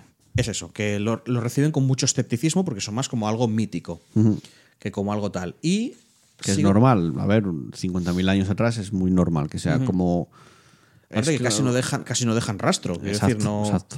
Perfectamente tú puedes pensar que en realidad no hubo vida antes o, o- o se extinguieron de forma normal. Son 50.000 añacos. Sí, tú sabes que los proteanos. que el- Vas a hablar de los proteanos, me imagino, ¿no? Ahora no, no, no, no, no. No iba a tocar a los proteanos para nada. A no ver. estaba, ¿eh? A los cuidadores. Vale, pero los pro- yo creo que es importante. Sí, pero con los cuidadores iba a tocar ahí, pero muy ligeramente. Porque es un tema, el 3 sobre todo. Bueno, pero aquí ya te lo dices, sabes que los proteanos Sí, sí, sí, desaparecieron hace 50.000 50.000 años y no se supo por qué desaparecieron. Exacto. Vamos, pero ahora está hablando de los enemigos, que son estos dos, Kef y tal. Porque no hay grande enemigo. Bueno, hay organizaciones, hay cosas, pero ya son sí. de razas. Y ahora vamos con las razas secundarias. Las que ves por ahí. Vamos con los batarianos. Los batarianos son unos tipos que son unos gilipollas. Pero, pero, pero es que ha habido mucho Algunos- problema. Algunos se librará, no digo que no. han tenido mucho problema con, la, con los humanos, porque han, o sea, si no me acuerdo mal, compiten por las mismas colonias y, y tal, en la misma zona. Entonces, claro, hay muchísima animadversión, o sea, porque los tuvieron tuvieron una guerra, pero ya está, se terminó. Es como, vaya hombre, pero aquí no hay animadversión continua. El problema es que Y en el Mass Effect 3, En el uno- 3 ni te cuento la animadversión que hay después Claro. de lo que haces. ya, ya, en el 1, tengo miedo que los batarianos solo aparecen como NPCs enemigos si es que aparecen. En el, en el 1, los batarianos solo aparecen en el DLC del cielo se está cayendo. Vale. Que es un líder de, de, bueno, de, un- de una banda de mercenarios que es un batariano que están en un meteorito y lo están dirigiendo hacia no sé qué planeta precisamente humano. O sea, un- hacia una colonia humana.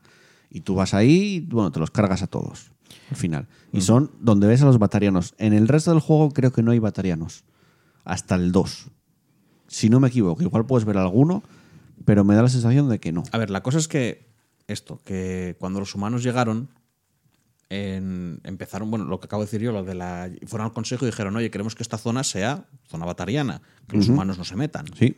Y el consejo dijo, nope, os jodéis. Así que los batarianos cerraron la embajada, se piraron y, y quedaron eso como un estado, pues solo. Y empezaron a hacer una guerra encubierta en el confín contra los humanos, sí. apoyándose de, bueno, de organizaciones criminales y cosas por el estilo. De hecho, una de las formas que, digamos, puedes elegir de los inicios de tu personaje es, bueno, creo que es casi siempre que sale en una guerra con unos batarianos. El. No sé si lo llaman. No sé qué es Kiliano. Ahora no me acuerdo Eh, perfectamente del nombre. aquí, ¿eh? Las hostilidades alcanzaron su punto álgido con el ataque esquiliano de 2176. Ahí está, ahí está. Que Una es- maniobra en la, que la, en la que la capital humana de Elysium fue atacada por piratas y esclavistas financiados por los batarianos. Sí, es que, bueno, los batarianos suelen ser bastante piratillas, por lo general. Pero es que no sé si eran piratas antes. Por eso te digo, porque el problema es que es lo que te iba a decir yo. Cuando no. acabara con esto, es lo que iba a comentar. Luego, dos años después, la alianza reventó la luna donde estaban escondidos los criminales de todo este rollo, y entonces los batarianos se retiraron. Y poca bueno, vez eso lo, lo haces tú, lo de. y, y lo se de les ve, Trasero. y se les ve muy poco. ¿Vale?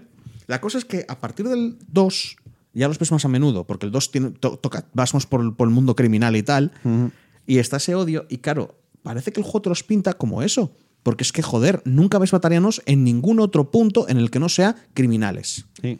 Solo. Ahí estás en Omega, que hay criminales a saco, pues ves batarianos. Que Sí. están en los grupos de, los, de, de tal, están los mercenarios de no sé cuánto. Los ves de líderes, hablan, son NPCs, pero siempre que hablan contigo son esto. O en el 3, refugiados que te odian a muerte porque eres humano. Y por Sí, cosas. sí, sí, sí, claro. ¿Vale? O sea que es muy difícil no pensar, vas, que los batarianos son una raza mala, son orcos. Pero claro, como el juego tampoco te explica cómo eran antes, porque bueno, igual es que siempre fueron criminales, tío. Y el, consejo dijo, mira, pues. pues una oportunidad para joderos, ¿sabes? Fuera. Pero tampoco es un tema que trate. No, no es que te diga, "Buah, pues los batarianos ya tenían problemas, tal y cual. Y luego, por cultura y esto, no. Ya te digo, menos, menos no odio, odio profundo. O sea, tiene un odio tan profundo que en el 2 hay un cura, hay un predicador batariano que dice directamente que los humanos son Sí, demonios. En Omega, sí. Que lo está- es que lo está diciendo, dice, los humanos son demonios, Sí. ¿vale? son seres de Satanás. Bueno, no dice Satanás naturalmente, porque se llamará de otra manera, pero eso que el demonio está en ellos, tal y cual, que te alejes, que todo esto. O sea, hay un odio, pero brutal, que me parece cojonudo. O sea, se me parece que es un odio que se creó en, 10 en unos 10 años, en unos 11 años. ¿Cómo cambias toda una cultura entera? Ya, ¿eh? a- no sé, pero bueno, joder, me pica la nariz muchísimo. Y Bien. luego físicamente son humanoides, Cuerpo realmente, humano, cuerpo, sí. cuerpo humano, pero la cara como arrugada y cuatro ojos tienen. Sí. Uno, dos, y tienen tiene dos, uno encima como las frentes más anchas, o sea, la cara Sí. empieza siendo más pequeña por la barbilla, empiezan anchas hacia arriba para caber los cuatro Y no tienen ojos. pelo. Y no tienen pelo. Y bueno, la nariz es un poquito. No es un hocico, pero es un poco como. Sí, bueno. Es un poco raruna. Y eso, tienen cuatro, lo más destacable que puedes ver en ellos es que tienen cuatro ojos. Bueno, va, vamos con los cuidadores. A pesar de que preferir Eh, el de Corjana hecho, Metal y dejar los, los, cuidadores al los final. planetas batarianos, el este Chinchín de Flelu se pone las botas. Joder. Igual, ¿no? Igual los- cada ojo tiene cosas diferentes. no, porque no hace promoción, no- son- siempre salen dos gafas. no, no, pero hay digo- dos por una, Pero digo, son dos. Ah, bueno, es verdad. Entonces yo te cobro una entera. Madre sea. Bueno, los cuidadores. Los cuidadores los descubrieron los Asari cuando llegaron a la ciudadela. Así que técnicamente. Técnicamente podríamos decir que las Asari no son las primeras. Porque No, ya estaban los, cuidadores ya antes. estaban allí. Y son una especie de. que tienen como. son un poco como regordetos, con unas. con, con cuatro patas. Cuatro o seis patas. Creo que son cuatro. Tienen pinta de insectoide. Ya, pero luego no tienen cara de insecto. Sí, sí, No, no tienen- mandíbula ni nada de, de tal, ¿no? No, pero tiene una cabecina pequeñina con ojos negros. Sí, pero el cuerpo es más como de carne. Son como mantis.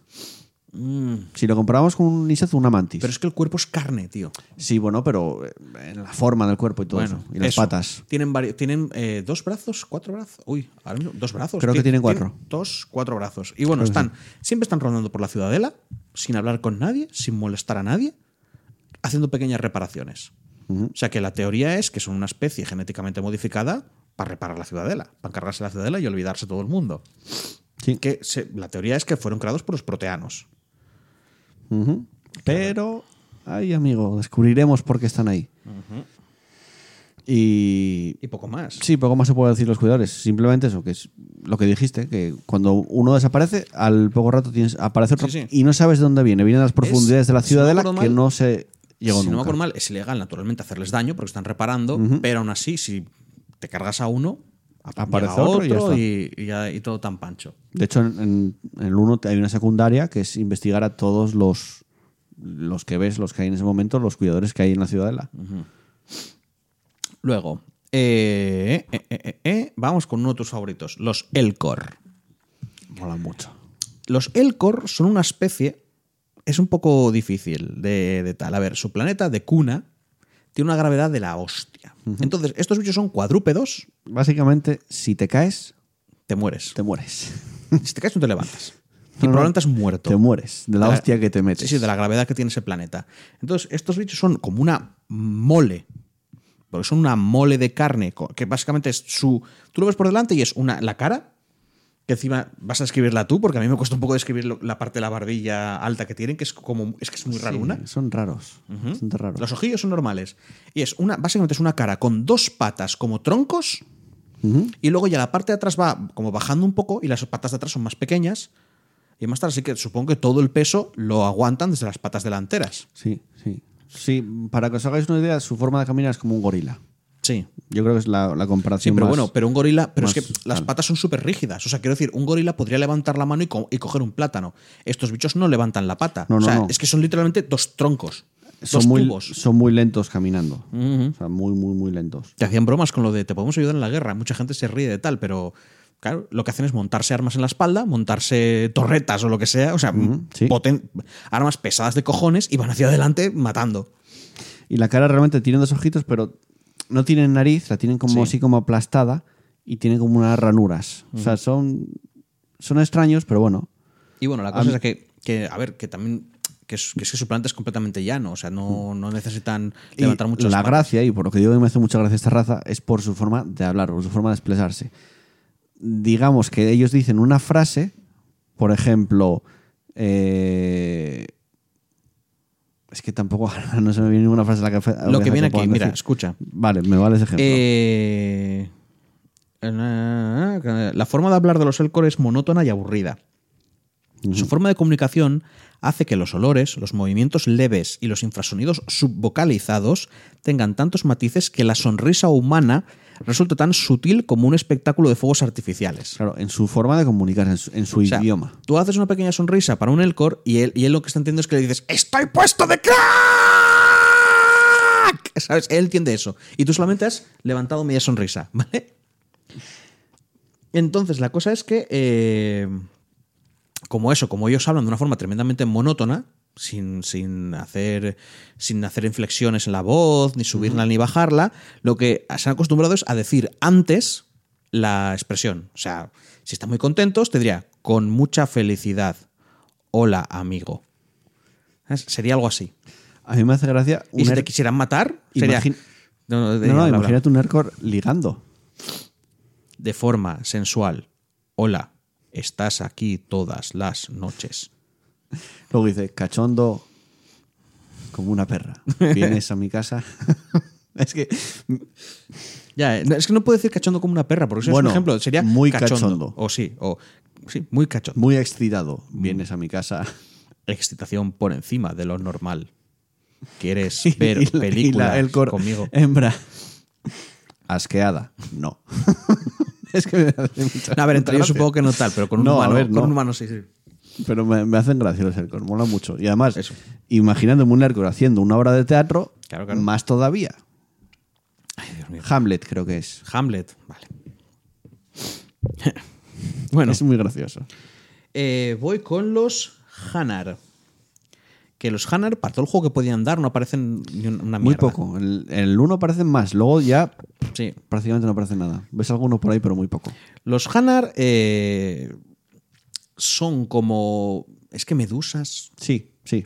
Es que una medusa tiene una forma realmente diferente a un Hanar. Pero es lo bueno, más son, sí, son como criaturas que están flotando y tienen, y tienen unos tentaculillos flotando abajo de ellos. ¿Vale? Tienen unas formas extrañas. ¿Son completamente diferentes unos de otros? ¿O realmente siempre tienen todos la misma forma? Porque es Son como un cuerpo pequeñito con un poco de puntiagudo delante, Sí. en, la, en la cara y tal, y luego los tentáculos que van cayendo. Sí. ¿Vale? Son normalmente, que yo me acuerdo, brillantes rosa, Sí. Y la cosa es que son extremadamente educados. O sea, pero educados hasta la psicopatía. Y hablan de ellos en tercera persona. Sí, es como se considera como de mala educación hablar de ti mismo en primera persona. Exacto. O sea, no es por otras personas que hablan de sí mismos en tercera persona porque se consideran que son lo más grande del mundo, sino todo lo contrario. Hablar en primera persona es un símbolo de. O sea, es como estar cagándote en los muertos de tu abuelo que se acaba de morir ayer. ¿Vale? O sea, no. No No lo dicen yo, dicen este. Sí. eh, este Hanar o este tal eh, quiere desearía hablar contigo. Desearía hablar contigo si no es mucha molestia, por favor. Y el primero que te encuentras, de hecho, es en la Ciudadela, que es un Hanar que está predicando un poco la religión que tienen ellos. Sí. Y hay un guardia de SEGC, un policía, que le está diciendo que se tiene que ir y no tiene permisos. Que tal, y dice, pues libertad de expresión, no sé qué, y tengo, tengo libertad para hacerlo. Y digamos que medias tú un poco entre ellos dos para dejar que siga predicando. O que se pire. Eh, a ver, espera, ¿eh? porque de los Hanar sé bien poco, ¿eh? No, a ver, están, digamos que en la ciudadela, poco más puedes decir. Sí, mira, los Hanar que se van a relacionar con otras especies reciben cursos especiales para olvidar su tendencia a sentirse ofendidos por el lenguaje inapropiado. Es que tú imagínate que, te, que- a ver, para intentar ponerlo en contexto, ¿vale? No sé cómo de exagerado es, pero para que nos entendamos todos, es como si para relacionarnos con otra especie alienígena nos tuvieran que enseñar que no debería de importarnos tanto ver cómo matan niños. Sí, sí. ¿Vale? O sea, tú vas por sus calles y cogen un guaje Sí, y dicen, sí, guaje, ¿qué? ¿Me trajiste dos plátanos? No. ¡Boom! Tiro en la cabeza. Y tú tienes que quedarte tranquilo, relajado y seguir a lo tuyo. no pudiendo ir y decir, "Mm, unas bombas nucleares por aquí os vendrían muy bien, pero del cielo y explotando. Digo, nada más. No, y luego su planeta natal, su planeta es prácticamente de, de- agua. está hecho por agua. Entonces ellos viven realmente bajo el agua. Pasa que están en la ciudad, están fuera, no tienen problemas para respirar ni nada así. No sé qué respirarán o si necesitan oxígeno o no. Me imagino que no necesitan nada. Sí, igual por eso lo de las medusas. Y viven en el agua, pero no son tan lentos. Ni, o sea, te lo dice. Está cubierto el en el 90% por océanos y orbita alrededor de una energética estrella blanca, Ujú. por lo que está el- cubierto permanentemente por nubes. En, el- en la segunda parte te lo dice Zane, que ahora no vamos a hablar de Zane, lo conoceremos en siguientes programas. Y te comenta y dice, deberías de verlos luchar en su planeta como son venenosos, o sea, te, te- son venenosos realmente, te pican sí. y, y te Sí, envenenan. Y se mueven súper rápido. Y estos son los que adoran los proteanos. Debido a la presencia de ruinas proteanas Ah, en su bueno, mundo, mira, son muchos los Hanar que los adoran y sus leyendas suelen tratar con, con una, de una antigua raza que los, civilizó, que los civilizó y les enseñó a hablar. Yo sé que hay algunos por ahí.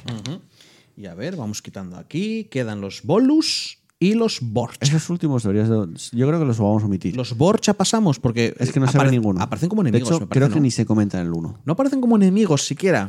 Ni se habla de ellos en el Madre 1. mía, bueno, pues los Bolus, porque alguno aparecerá. Los, Bolus sí, pero los Borch hasta el 2 no vamos a ver ninguno. Vale, pues hasta ahora hemos encontrado la raza de las cachondas espaciales, la raza de los frikis espaciales, la raza de los polis espaciales, la raza de los bárbaros espaciales, ¿Sí? la raza de los científicos espaciales, la raza de los religiosos espaciales, los Hanar, la raza de los batarianos, la raza de los ladrones Piratas, los espaciales, piratas los piratas espaciales. espaciales, ¿vale? Los piratas espaciales, los humanos, que somos un poco de todo, como siempre, la raza de los malos espaciales, en este caso los Geth, pero cosas, eh, los demonios, los segadores. Ahora vamos con los mercaderes, Sí.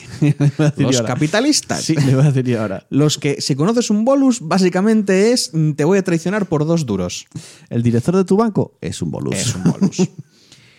bueno, a ver, los bolus son eh, una especie muy bajita, muy Pero pequeña. muy, muy bajita. Sí, ¿eh? sí, que también van con un- medio metro como mucho. van con un Bueno, traje- Un, metro escaso, deben de medir. Estos van con un traje que les cubre ya completísimamente. Sí, porque en, su planeta natal eh, Respiraban amoníaco. Amoníaco, O sea, vale. su, su atmósfera, Sí. digamos, está mayormente compuesta por amoníaco y no por oxígeno. Entonces, si no respiran amoníaco, se ahogan. Sí, o sea que en su planeta van sin traje. Efectivamente. Bien, perfectos.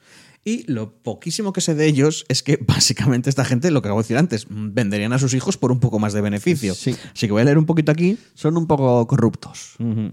Les va lo de la corrupción. Se les, va mucho, se les da mucho bien el comercio y claro, que consiguieron tratados para tener protección militar de los turianos. Vale, Entonces viven un poco de, de eso. Sí, digamos, los turianos se encargan de disparar y ellos dicen, vosotros encargados de mi economía.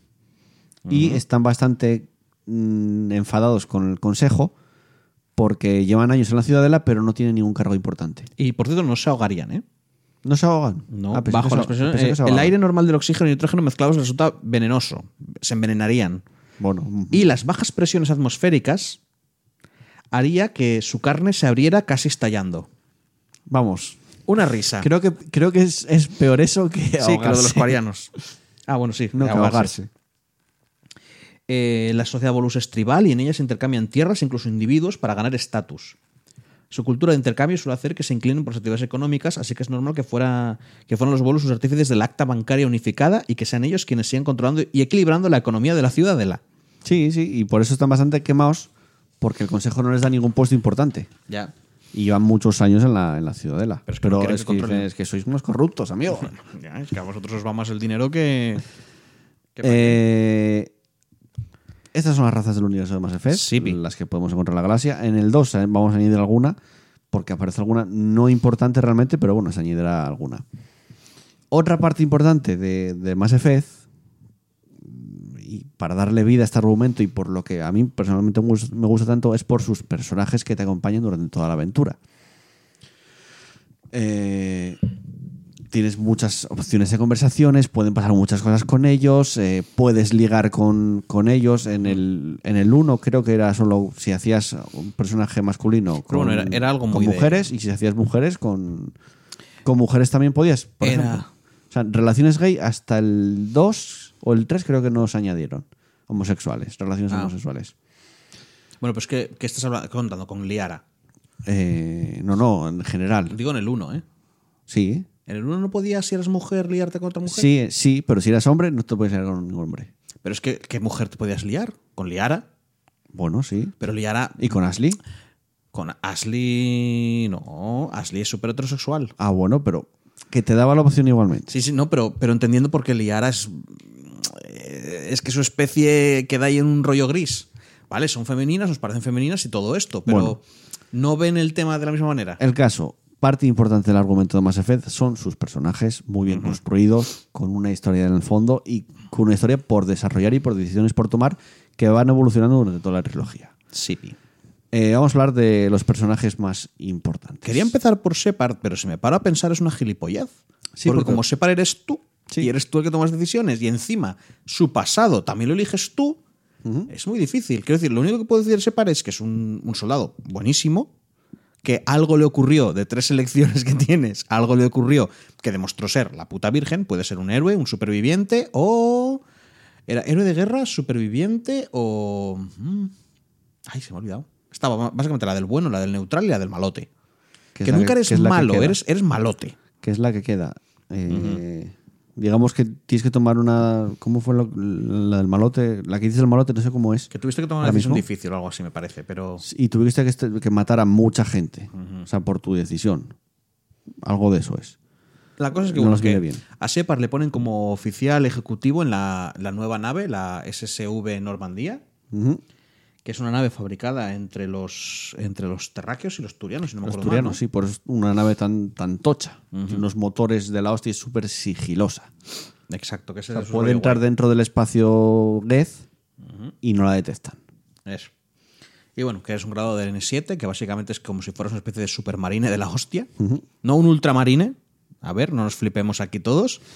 No, no los marines espaciales, pero es como entrenamiento de élite de la puta virgen de la alianza. Es lo mejor que puede dar la alianza Sí. humana. Y te ponen en esta nave y entonces, pues respondéis a una pedida de ayuda en Eden Prime y ahí empieza tu historia, en la que vas a tomar muchas luego- decisiones. Que luego vamos a hablar de ella. Y vas a, vas a ser el, lo, que de hecho, ahora que lo pienso, la historia es lo que más corto se nos va a hacer. Seguramente. Y por tiempo, ¿no? No, y porque la historia de Mass Effect 1 realmente me parece la, es la más corta. Si quitas las secundarias, es súper corta. ¿eh? La verdad es que sí. Y bueno, después de este personaje tan lleno de vida y trasfondo, vamos con Liara Tsoni. Choni. Es que, bueno, porque se puede leer como Liara. Choni. Es la Dicen- Liara la Choni. Dicen ti- Tisoni. Ya, Tisoni. Bueno, esta mujer es una investigadora Sari que lleva 50 años de su vida recluida investigando eh, unas ruinas proteanas, si no me acuerdo mal. En el planeta Nosos. Eh, tiqui, tiqui, tiqui. Mira, esto no estaba de tal. Ah, bueno, no, perdón. Lleva los 50 años de- eh, dedicándose a estudiar la tecnología y la cultura proteana porque él flipa con ellos. La chavalina solo tiene 106 años, Sí, están. que si nos paramos a pensarlo, Es un adolescente. sí, ser es que a nivel, a nivel Asari es menos que un adolescente, es considerada una niña. Sí, sí, sí. sí. Los que os habéis liado con Liara, a ver, en la Tierra las leyes son como son, pero para las Asari, os habéis montado con el equivalente a una de 13 añitos. Yo os lo digo, que es muy madura para su edad, seguro que sí, y todo lo que tú quieras, pero ahí dejo el dato. 106 añitos, una especie que vive mil. La traducción puede ser incluso menos. Yo solo lo digo, ¿eh? Yo lo, lo digo ahí para joderos un poco la vida. ¡Hala, guapos! no, a ver, que, que es. Es que lo, lo jodido es eso, que luego la tía evoluciona, cambia y. No Evoluciona debería. mu- evoluciona mucho, ¿eh? Y no debería. Porque una especie que vive Bueno. tanto, normalmente los cambios llegan lentísimos. O sea, sí, en el fondo es una evolución en cinco años. Claro. No pasa mucho más, ¿eh? y cambia mucho de forma de ser y de todo. Y es como, hostia, muchacha, que tú ya. O sea, que te quedan como 900 de vida, ¿eh, chica? A ver qué va a pasar aquí. Pero bueno. Pero es Eh, como que es la hostia. La cosa es que, bueno, que tiene un entre- es una biótica muy buena, tiene un conocimiento mm, muy profundo de los proteanos y por eso, si no me acuerdo mal, es por lo que ibas a reclutarla. Sí. Pero te decían, vete allí, que esta tía sabe de mierdas y como tú estás con tus cosas de los proteanos, pues... Bueno, que te, pues puede, te ayudar por lo que viste en la, en la baliza proteana. Y voy a suponer que es Canon, que es la chica de Separd. Que es el amor de sí, Separd. yo creo que realmente es bastante canon que acabes con Liara. Puede estar por los dos lados, entonces es como que la de que hecho, vale es como para... muy sencillo acabar con Liara en el 1. Sí, sí, o es sea, lo Liara más sencillo. Te, quiere mucho. Ya sea de amigo o de tal, te quiere muchísimo. Y bueno, eh, algo que se te ti añadir. Nada, poco más añadir. Bien, pues vamos con la mejor de todas, Talizora. Eh, Talizora es una cuariana que acaba de empezar hace nada su peregrinaje para Sí. encontrar algo importante. Sabía que tenía nombre eso. Eh, que igual, No peregrinaje. Amejo. Eh, conocida. Espera, eh, nacida como Talizora Nar Raya. Es que eh, la- lo que conocemos como apellido aquí cambia. De hecho, Sí, según la diciendo- nave en la que sirvas. Según la nave. No, era Nar Raya Bastal. Sí. O era- ah, no. Acaba, acaba siendo Bas Basnema. Acaba siendo Talizora tal, Bas Normandy. Eh. Que luego pasa a ser Basnima y cosas así. Sí, Pero cambia bueno, no, varias no veces. tal. Y la cosa es que eso, que ayuda, o sea, Shepard, no me acuerdo mal, creo que se la encontraba un poco por casualidad. En la ciudadela. Luego, luego eso lo tratamos luego. Vale, vale. Es que yo, no, pero es que estoy dando el conocimiento de- del corredor sombrío. Sí, sí, sí. Porque cuando haces lo del corredor sombrío en el 2, descubres que hay, el un, corredor. hay un cómic que te cuenta la historia de cómo llega No, y- Tali hasta la Y ciudadela. en el DLC, ¿eh? O sea, te cuenta cómo el corredor sombrío contactó con Tali, súper amigable, porque tenía la información de tal y quería matarla. O sea, era en plan, llegas allí, consigues lo que tiene y la matas. Y si no se hubiera encontrado con Shepard, esta chava esta- estaba muerta. Estaba muerta, efectivamente. Estaba muertísima. Y bueno, le ayuda eso a descubrir, a demostrar que Saren Arterius, lo que veréis más luego en la, en la historia, pues trabajaba con los Geth. Y al principio en el 1, poco más. Quiero decir, esta, esta precisamente, como es muy joven y muy tal, evoluciona durante Pero la historia. poco, pero poco, ¿eh? Eh, hombre, se acaba convirtiendo. También es que depende de tus decisiones, ¿eh? Porque puede acabar siendo bueno, comandante sí. de una flotilla, o sea, la tía esta puede tal si tú has hecho cosas guay, si no, es una exiliada. ¿Vale? Pero al final le dan mando y todo el rollo y acaba evolucionando. En ese aspecto acaba evolucionando como personaje. Ahora mismo es eso, jovencica y es un personaje de apoyo. Está ahí para ayudar Sí, en tu historia. Exacto, exacto. Ashley Williams, la soldado, de Soldier. humana. La que, la que dice: "Mm, esa persona no tiene la piel rosa, ni negra, ni amarilla. tiene la piel azul. No me cae bien.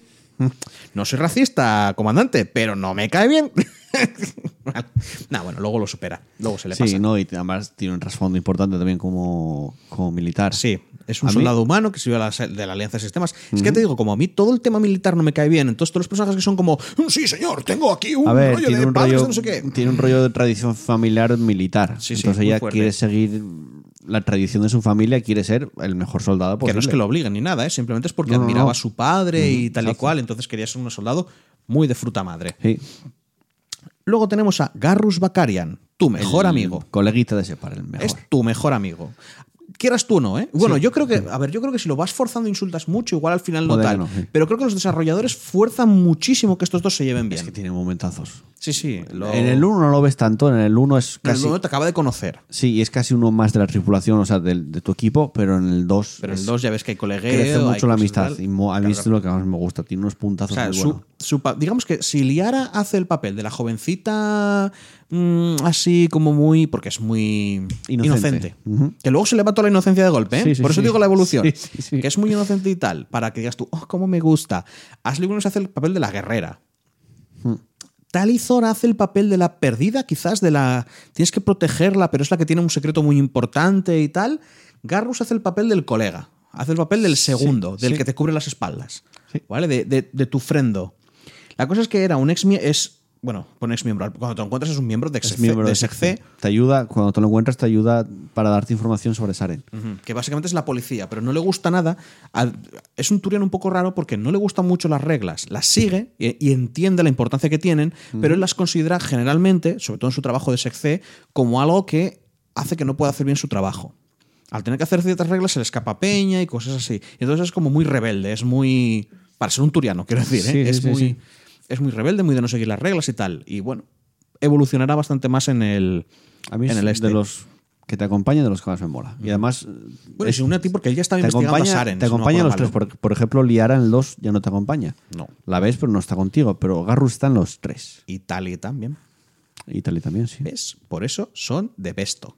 son los mejores. Si eres chica, con Garrus. Si eres ¿Qué hombre, con Tali. de- Punto de pelota. Saren? Eh, se unió contigo porque él estaba investigando a Saren, si no me Sí, mal. te lo Y pasaban todos de su culo, porque claro, como es un espectro, Exacto. era como, bueno, tal, y es como, pues a mí esta mierda no me gusta y tal y cual. Y luego pues se une a ti, supongo que porque dice, mira, contigo voy a hacer más cosas que con Y esta porque gente. no le gustan nada las injusticias. Bueno, también. Y luego está Kaidan Alenko. Que yo con Kaidan Alenko tengo una, una cuestión. Yo te lo voy a decir. La última, la última vez que jugué, o sea, el Mass Effect, cuando jugué esta vez, hace un mes que me lo acabé, casi no hablé con él. Yo voy a decir algo. Y ya sabéis todos lo que pasó con él al final. que mucho feminista y todo lo que yo quiera, pero la verdad, también es cierto que hace mucho que no juego al 1, ¿vale? Pero siempre, las dos veces, elegí que sobreviviera Ashley. Porque es una tía. Y porque sé que luego iba a estar buena. Ya, es que es eso. ¿eh? ¿Vale? O sea, aquí, aquí todo- hay, hay que, hay que confesar. ¿Te imaginas? Hay que confesar. Es que también, estoy también te digo que la última vez que jugué al 1 hará fácilmente 5 o 6 años. Pero, pero, me he arrepentido desde entonces un huevo porque me da la sensación de que Kaidan, como personaje, en el 3 sobre todo, es más guay que Ashley. Es mejor No, como personaje no- que eso Ashley. ya no lo sé. Pero estoy seguro de que hay mucha gente Sí, tú ves los porcentajes y poca gente habrá jugado el con Kaidan. se le muere a Ashley y cuando llega al 3 dice, mierda, ¿por qué la dejé morir? Yo creo que no. Yo creo que la mayoría de la gente. estoy seguro. Yo estoy casi convencido que la mayoría de la gente ha salvado a Ashley y muy poca gente ha podido jugar con Kailan. no, con no, Kaiden. pero los que igual no se dieron cuenta, Sí. porque te puedes liar un poco, ah, ¿eh? ya, Realmente ya, te ya. puedes liar. Cargan la partida. Eh, no, no, pero llegas al, tú tiras así, llegas al 3 y dices tú, mierda. Ah, bueno, ya, ya sé lo que dices. Porque se pone maquillaje de repente. No, se va a cirugías estéticas la ciudadela. No, hombre, eso es que mejoran los modelos, tío. No, a ver, realmente, la cara, si, te vas a pensar, tiene la misma cara. La diferencia es que se deja. es- en vez de Suelta po- el pelo. En vez de ponerse un moño, que es lo normal si vas a la puta guerra, se suelta el pelo y se pone maquillaje. ¿Vale? Y ya, y ya tal. Pero bueno, Kaidan. Kaidan Alenko. Este hombre, eh, lo poco que sé, porque ya te digo, es una desgracia. Si algún día vuelvo a empezar, voy a salvarlo, pero a piñón. Vale, vale. O sea, yo voy a salvar a este señor porque quiero saber su historia, del todo. Era uno de los primeros bióticos humanos, uno de los primeros que salieron bien, si no me acuerdo mal, pero eh, era muy poderoso. Lo que pasa es que él llevaba un tipo de implante, o sea, su historia, si no me acuerdo mal, giraba alrededor de Sí. lo que le había dolido en la infancia mientras enseñaban todo el rollo. Los objetivos, digamos, para poder manejar ese poder biótico, tienen los humanos Sí, les tienen que poner unos implantes. implantes y todo eso. Y, él lleva un implante dice. L2, que son unos implantes que De normalmente te joden la vida. Sí. ¿Vale? A veces mueres por ellos y tal. Que él tuvo suerte de acabar solo con jaquecas y migrañas. Que no son precisamente flojitas, pero tal. Es que es lo que te digo, si yo le hice un favor dejándolo morir ahí. No, tío, no le hiciste un puto favor. Porque luego igual cogen y le cambiaban el implante o algo. Es Que no, hombre. es que es la cosa. O ¿Y sea, por a mí, qué no lo cambió ya? A mí Pobre a- encima, Deja de sufrir, deja de las tener dos veces, y dolores de cabeza las cada dos veces que yo he jugado, me he liado con Tali. Porque yo soy fiel. ¿Vale? Y siempre con Tali. Y entonces me paro a pensar y digo, ¿por qué cojones salvé a la gilipollas de Ashley? Que igual luego empiezas en el No lo 3. sé, tú sabrás. igual empiezas en el 3 y Kaidan es igual de gilipollas que Ashley. Igual está. "Eh, Es que no sé si fiarme de ti". Igual lo es. Sí, es. ¿Vale? Es. Entonces es para darle un guantacín también aparte. Y, y para darle un poquito más de migraña. Pero es que cada vez que veo a la Ashley haciendo el gilipollas, como, pero yo para qué te salvé, mongola. Pero para qué te salvé, para qué te quiero yo en el grupo. Bueno, venga, va, va. fuera. Y eh, poco más puedo decir. Pensé que este programa iba a durar una hora y media.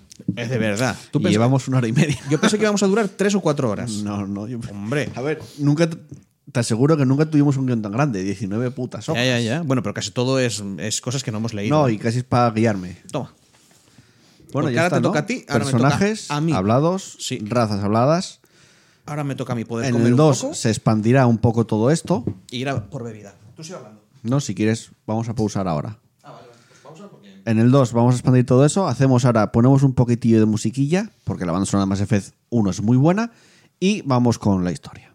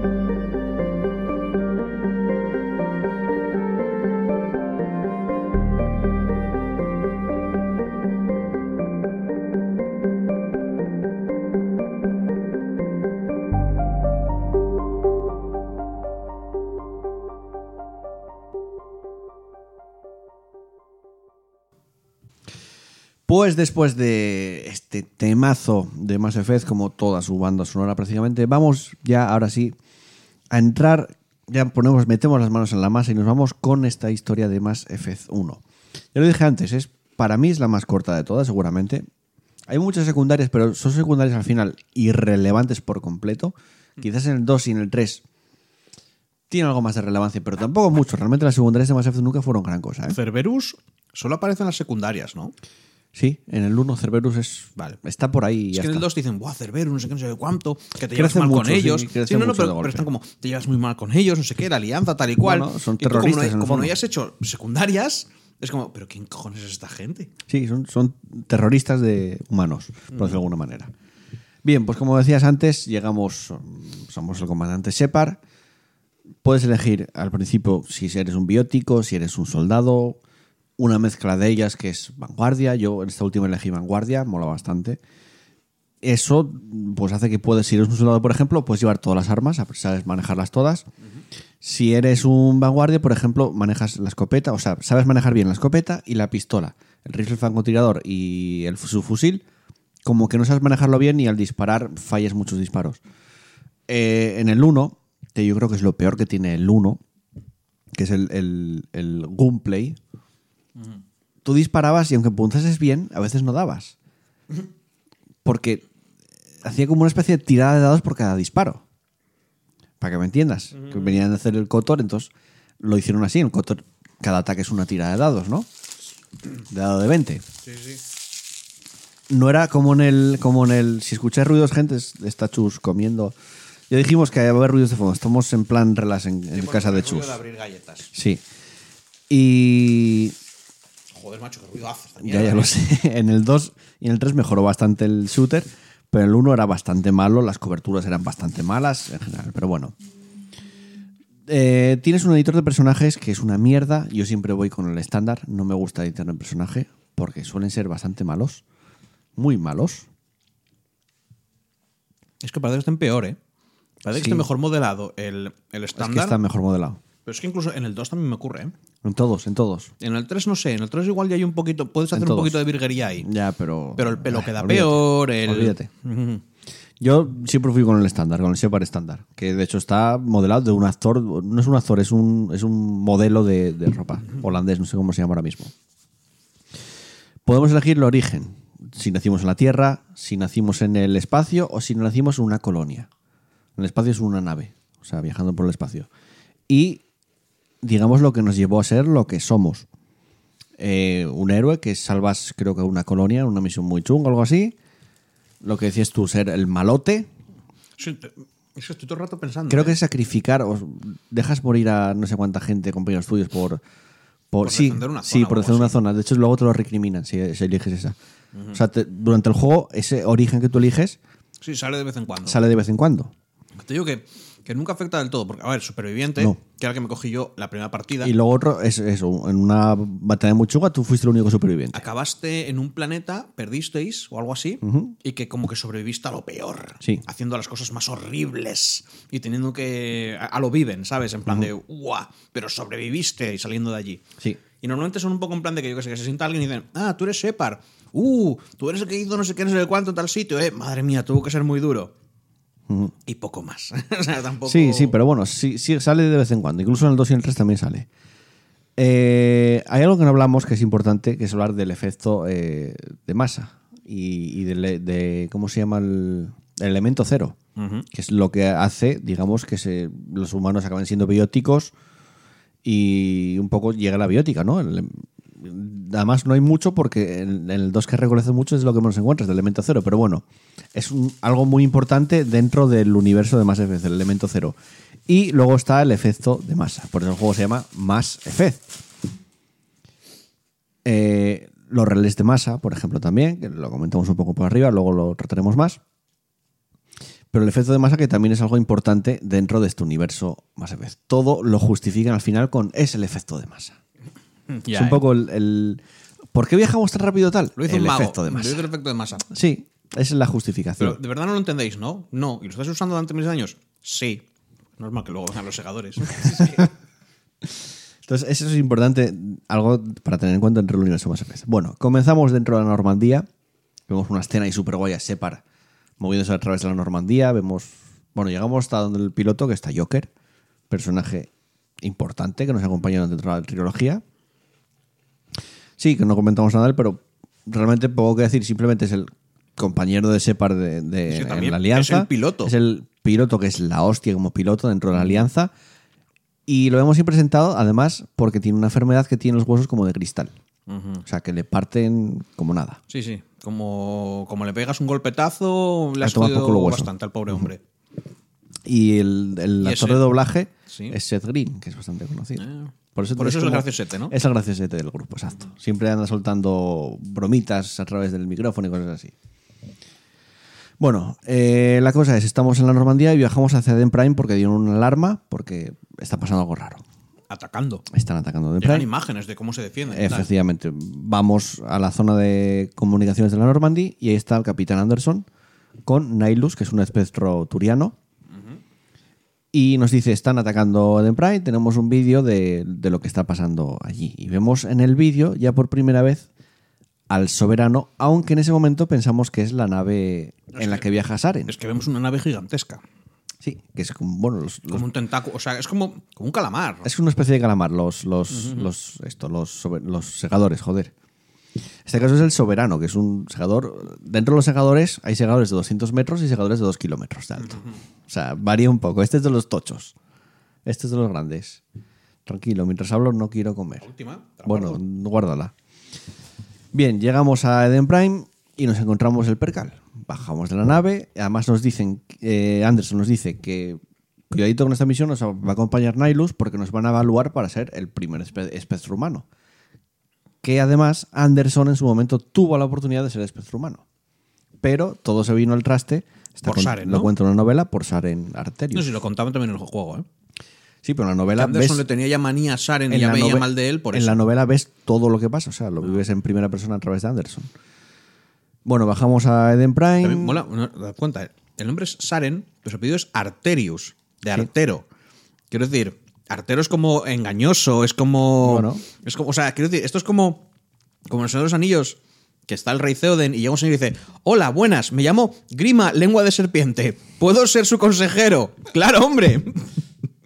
¿Quién va a desconfiar de un tío con un nombre tan directo? ¿sabes? Hola, soy Saren Arterius. Mm, no os voy a engañar a nadie, ¿eh? Va todo bien. Bueno, eh, bajamos eh, a Eden Prime, bajamos al planeta, con Kaidan y con el primer soldado que muere, que es bajarse del tal. Le disparan dos drones y muere. Es el primer caído en, este en, en la supermisión que vamos a tener.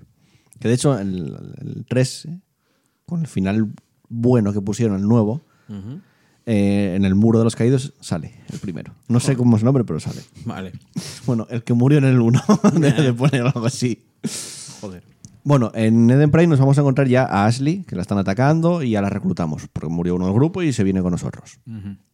Y ya vemos las, las eh, cascarones, que son los bichos que están. Bueno, nos enfrentamos unos- a unos Geth, y vemos los cascarones, que son los zombies que están clavados en una estaca, en un palo, y se bajan y te atacan. Sí, cogen cadáveres humanos, los, los clavan y de repente van. Son como zombies robóticos. Sí, sí. Y nos encontramos en un edificio ya.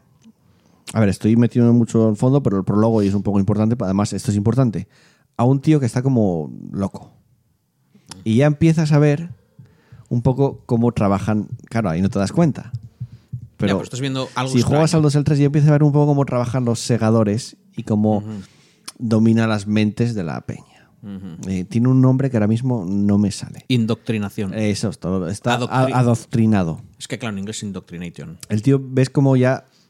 Sí, luego el 2 y el 3 ves a gente así, pero ahí ya ves la forma en la que trabajan los, los segadores, adoctrinando la peña. Son Que muy le- arteros. Que le puedes pegar un tortazo y dejarlo ahí para que tal. O sea, te da la opción de paz, le pegas una hostia y lo dejas en el sitio. No lo matas, pero es en plan, ya no estás mal. Se acabó los nervios. Estás de puta madre ya, Sí. amigo. Bueno, después de avanzar pegándote disparos con los Geth, eh, vemos una escena en la que vemos a Saren con Nihilus, que son compañeros en el fondo, porque los dos son espectros, y vemos cómo mata a Saren por la espalda a Nihilus. Es como, mira eso que hay el cielo volando, ¡pum! A tomar por el culo Saren. Eh, perdón, Nihilus. Que tú, un espectro. Cayó muy sencillo, pero bueno. Y ya empezamos a ver, este es el malo, este es un cabrón, te lo hueles, pero bueno, ahí ya te lo deja claro. Eh, ¿Por qué está basada en Eden Prime? Bueno, en Eden Prime hay una baliza proteana y él acude a esa baliza proteana para recabar información. Todavía no sabemos para qué. Pero es- hay información en esa baliza y él va a buscarla ahí. Tú, cuando ves que Saren coge la información, ya, la- ya llegó hasta la baliza, tú, después de varios disparos, llegas a la baliza y además, eh, digamos que le afecta a Ashley, tú tiras a Ashley y la baliza te afecta a ti y ves como flashes en tu Molaría en mente. plan de, tú no eres la prota, soy yo, fuera. No, el caso es que cualquier persona hubiera muerto ahí. O sea, Pero es muy raro guay. que haya sobrevivido a eso. Pero en ese momento viste como flashes Luego que al principio no lo, no, no lo sabes bien. Que eso, de hecho, por eso vas a buscar a Liara, pero no, no, no entiendes bien qué es lo que viste. Si te das cuenta, eh, el juego empieza muy como el elegido. Tienes alguna especie de poder. Sí. Nadie podría sobrevivir a eso, has recibido el mensaje. Pero luego, como que abandonan un poco eso. O sea, a ver, es como tú eres especial porque, lo, porque consigues que se hagan las cosas. Pero nunca llegan a decir tienes un poder interior, en realidad tus genes son especiales por algún rollo. Bueno, nunca, ¿eh? en el Nunca. 2 ya lo cambia la cosa. Porque ya eres medio Ya, sintético, ya. medio humano. Pero, pero bueno, pero te O vengo sea, a- te regeneras incluso. Ya, pero eso le pasa a todo el mundo. No, pero súper rápido. O sea, si está herido, se pasa, se regenera. Sí, pero, pero como todo el mundo. Que no, no, no, la vida no. En el 2. Que sí. Que tienes que curarte con Medigel. Bueno, pero te regeneras. curas la vida, Eres en más. serio. Eres. Que sí, coño. No, que no, que no. Ah, mira, no Bu- vamos a discutirlo aquí. Ya, No, no, paramos lo luego la grabación lo y te hablaremos, te lo en, lo hablaremos en, en la sí. segunda parte. Bueno, después de todo esto, dices tú, aquí está pasando algo. Creo que ya. No, porque vas a buscar a Liara. Antes, no, vas a la Ciudadela. Antes de ir Primero vas a la ciudadela, sí. Hombre, claro, vas a decir, hey, gente, que el Saren este... Tengo, tengo aquí el guion y, y puedo seguirlo. Ya, igual deberías de leerlo. Efectivamente. Porque me está acordando yo más que tú. Van a la ciudadela y pasan de tu culo. Sí, o sea, vamos, a- dicen, vamos a la, a la dicen que Ciudadela, Saren no es malo. hablar con el consejo y decir lo que hizo Saren en una colonia humana. Oye, que atacó una colonia humana, mató a mucha gente porque acabó prácticamente con la colonia. La cosa es cómo responden ante mató a Nihilus. Porque un espectro ha muerto. Bueno, él murió ahí, no lo mató Saren. Tú no lo viste realmente. Sabes que Nilus Ah, vale. murió, pero no lo viste. Vale, Tú vale. como jugador lo ves, pero no, sepa, no, pensé no que lo ve. había visto también. No, no, no, nadie lo ve. Vale. Bueno, te lo cuenta, te lo cuenta uno que está escondido tras unas cajas. Que luego te lo puedes encontrar en el 3, de hecho. Pues mira. Y te dice que, que estaban. Oye, ¿qué tal? Lo que te conté vino bien. No sé si te cuenta que lo llega a matar o que vio que estaba con otro. O sea, con otro turiano. sí. Pero bueno. El caso es que vas al consejo, hablas con el consejo. Y además te estaban evaluando como para ser un espectro. O sea, todavía peor que esa misión saliese, entre comillas, mal. Pero tú vas a decir que fue Saren el que atacó Eden Prime. De hecho, llegan a llamar a Saren en ese momento. Y él dice que no. Que- está en plan de, no, tío, yo estoy aquí en un karaoke con mis amigos. Claro. Mira, mira, mira. Mira, Johnny, mira, mira, mira, Johnny. Sí, ¡ay, guau, está muy guay! Y luego saca una pistola apuntándole, en realidad. Estamos todos muy bien. Y claro, además es un espectro que tiene licencia para todo prácticamente dentro de la, de la Sí. galaxia. Entonces dicen, ¿de qué vienes aquí acusando a Saren? Claro, además ya vemos por primera vez al embajador Urina, o, Udina. eh, Udina, perdón, que es un poco el representante de los humanos dentro de la ciudadela. Sí. Está, en la embajada humana y es un, ese es un poco corrupto también. Es una serpiente. Pero es que se le da muy es bien la bastante política. asqueroso, que Bueno, porque todo el mundo te lo está diciendo. Es como. Está diciéndote, a ver, es que ya sabemos que Udina mira más por sí mismo que por tal, pero sigue siendo un humano y es el mejor político que tenemos. Hasta Anderson lo dice. Ya, ya, y es como, pero ¿para qué quieres el mejor político si luego va a coger. A ver. Es el mejor político y se va a hacer rico él y a la mierda tú. Tonto el culo. No lo pongas ahí, gilipollas. Bueno, después de la negativa del consejo, pues decimos, oye, hay que buscar alguna manera para acusar a este, hay que buscar pruebas por donde sea. Para eso, pues vamos por la ciudadela, nos encontramos con Garrus, que ya está sospechando también de Saren de atrás, o sea, no Sí. es nuevo, y ya se nos une también el equipo Garrus. Y después de eso, bueno, damos unas cuantas vueltas por la ciudadela, vemos la ciudadela que ¿No encontrabas a Tali tenemos, también? Sí, es a, a donde iba ahora, pero bueno, en la ciudadela hay muchos sitios donde visitar. De hecho, creo que es donde más grande es la ciudadela, más escenarios hay en la ciudadela de, de la Sí. trilogía. Sí. Y demás puedes visitar. Tienes el Antro de Cora, tienes eh, el Presidium, tienes mucho por visitar en la ciudadela y hay muchas misiones secundarias dentro de la propia ciudadela. Y tiendas y todo eso para comprar. Es que la ciudadela, quiero decir, el tamaño tiene que ser gigantesco. O sea, claro. una investigación de ahí es, es como. O sea, no sé. Tiene que ser enorme. Es un planeta en sí, casi, prácticamente. Bueno, eh, allí nos encontramos, aparte de Tali, nos vamos a encontrar también a, a Grex, en la propia ciudad, además en- al principio, antes de ya marchar. Pero bueno, a Tali nos la encontramos porque está escapando precisamente el corredor sombrío. eh, y de puño también puede ser, que está en, en el antro de Cora, me parece que sí. No me acuerdo. Y eh, una vez la salvamos, nos dice que tiene información de Saren, que es lo que había ido a coger para el corredor sombrío, pero que le iban a matar. Entonces, bueno. Pero bueno, eso nosotros- no, creo que no te lo dicen, ¿eh? Porque el corredor sombrío. Eso lo descubres en el DLC del 2. Sí, bueno. Creo que en el 1 ya decía, me iba a ayudar Sí, alguien. Porque el otro decía, tú no digas que somos. O sea, tú te presentas como un amigo y tal y cual, y luego. Matarile. Con las pruebas, porque tenemos a Saren, a la voz de Saren, diciendo que él hizo lo de Prime y todo eso, o sea, lo dice. Sí. Vamos al consejo y decimos, tengo estas pruebas. Saren atacó Eden Mola- mola Prime porque dices- y no me hicisteis ni puto caso. Mira lo que tengo aquí. Sí, pero en ningún momento que digan, esto podría estar falsificado. No tienen tecnología como para falsificar voces. ya, ya. Digo, ¿eh? Que igual Bueno. es como, no, pero es que este aparato es antifalsificable, bla, bla, bla. Y dices, ah, bueno, vale. Pero en un principio es como, no te creemos nada. Bueno, mira, tengo una grabación. Ah, bueno, pues es una grabación. Así me carga yo a mi hermano. Quiero decir, me vino uno con una grabación de su voz y, ah, pues mira, traición. Pero bueno, entonces te nombran espectro ahí, ¿no? Porque antes te habían dicho que, que no eras espectro o que te habían mandado a la mierda. No, es después de buscar a Liara. Ah, sí. Yo pensé que te nombraban espectro cuando decías Saren mal. Decían, ah, bueno, vale, bueno, pues eres espectro y tu misión es ir a por Saren. Bueno, yo lo jugué hace. Es que, claro, lo jugué en un mes y el principio Bueno, tengo. tienes ahí el tal, tal. eh, pero es que es una guía. O sea, buscar Ah, vale. esto aquí es morir. Ya, ya, ya, yo qué sé. Pero creo que antes, eh, o sea, te vas, haces esto en la ciudadela y te dicen, pues mira, eh, tuviste esto y la única persona o la que persona que queremos que te pueda ayudar es Liara, que está, creo que en el sistema de Artemis Tau, en el planeta que se llama Nosos. Dicen, vete a buscarla y a ver si te puede ayudar. Cogemos la Normandía, además nos la da Anderson, dice, mira, Toma, que yo me quedo que aquí, tú tienes una misión importante.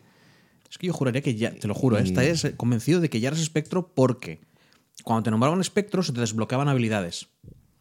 ¿Te das cuenta? La, la persuasión era la habilidad de abajo del todo y tenías que ir subiéndola para poder tener más nivel, o sea, para poder tener un nivel de persuasión más elevado y tienes que ser espectro. Entonces juraría que era cuando salías de la ciudadela ya podías empezar a subir eso, porque si no tardas un montón en empezar a subir esa habilidad.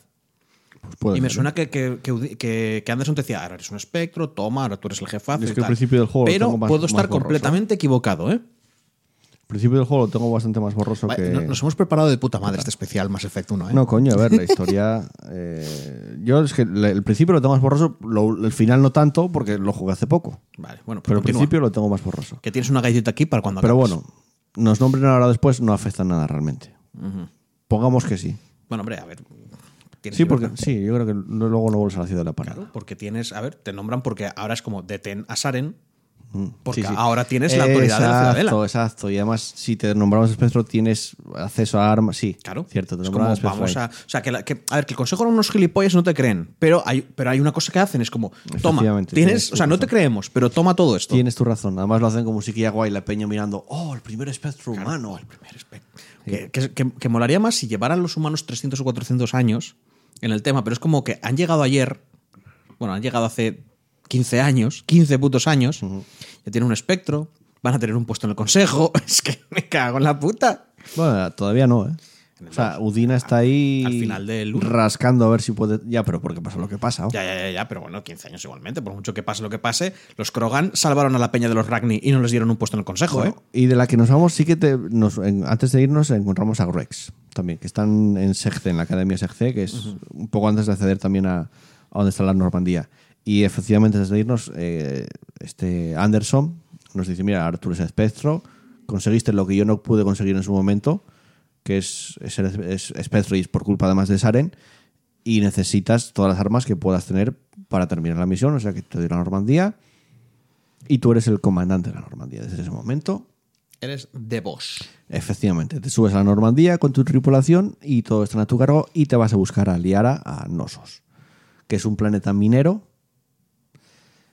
Es donde por primera vez manejamos el. Mako, que además avanzamos bastante cargando los Geth, los andadores estos Geth, torretas, bueno. El control es un poco incómodo, pero bueno, ya está. Mola cuando te encuentras el primer, las primeras fauces estrelladoras, que por cierto, el planeta de origen de las fauces estrelladoras es Tuchanka.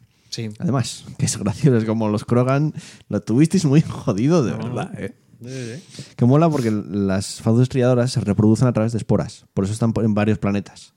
Joder. Digamos que esas esporas se pegan, se adhieren a- como a la nave o algo tal y viajan a otros planetas Sí, llegan a. y, por eso salen a otros planetas. Eso era una excusa en el 1 para que los encontraras por otros lados. Exacto. Nunca más los encontras en otro planeta que no sea tu chanca, ¿eh?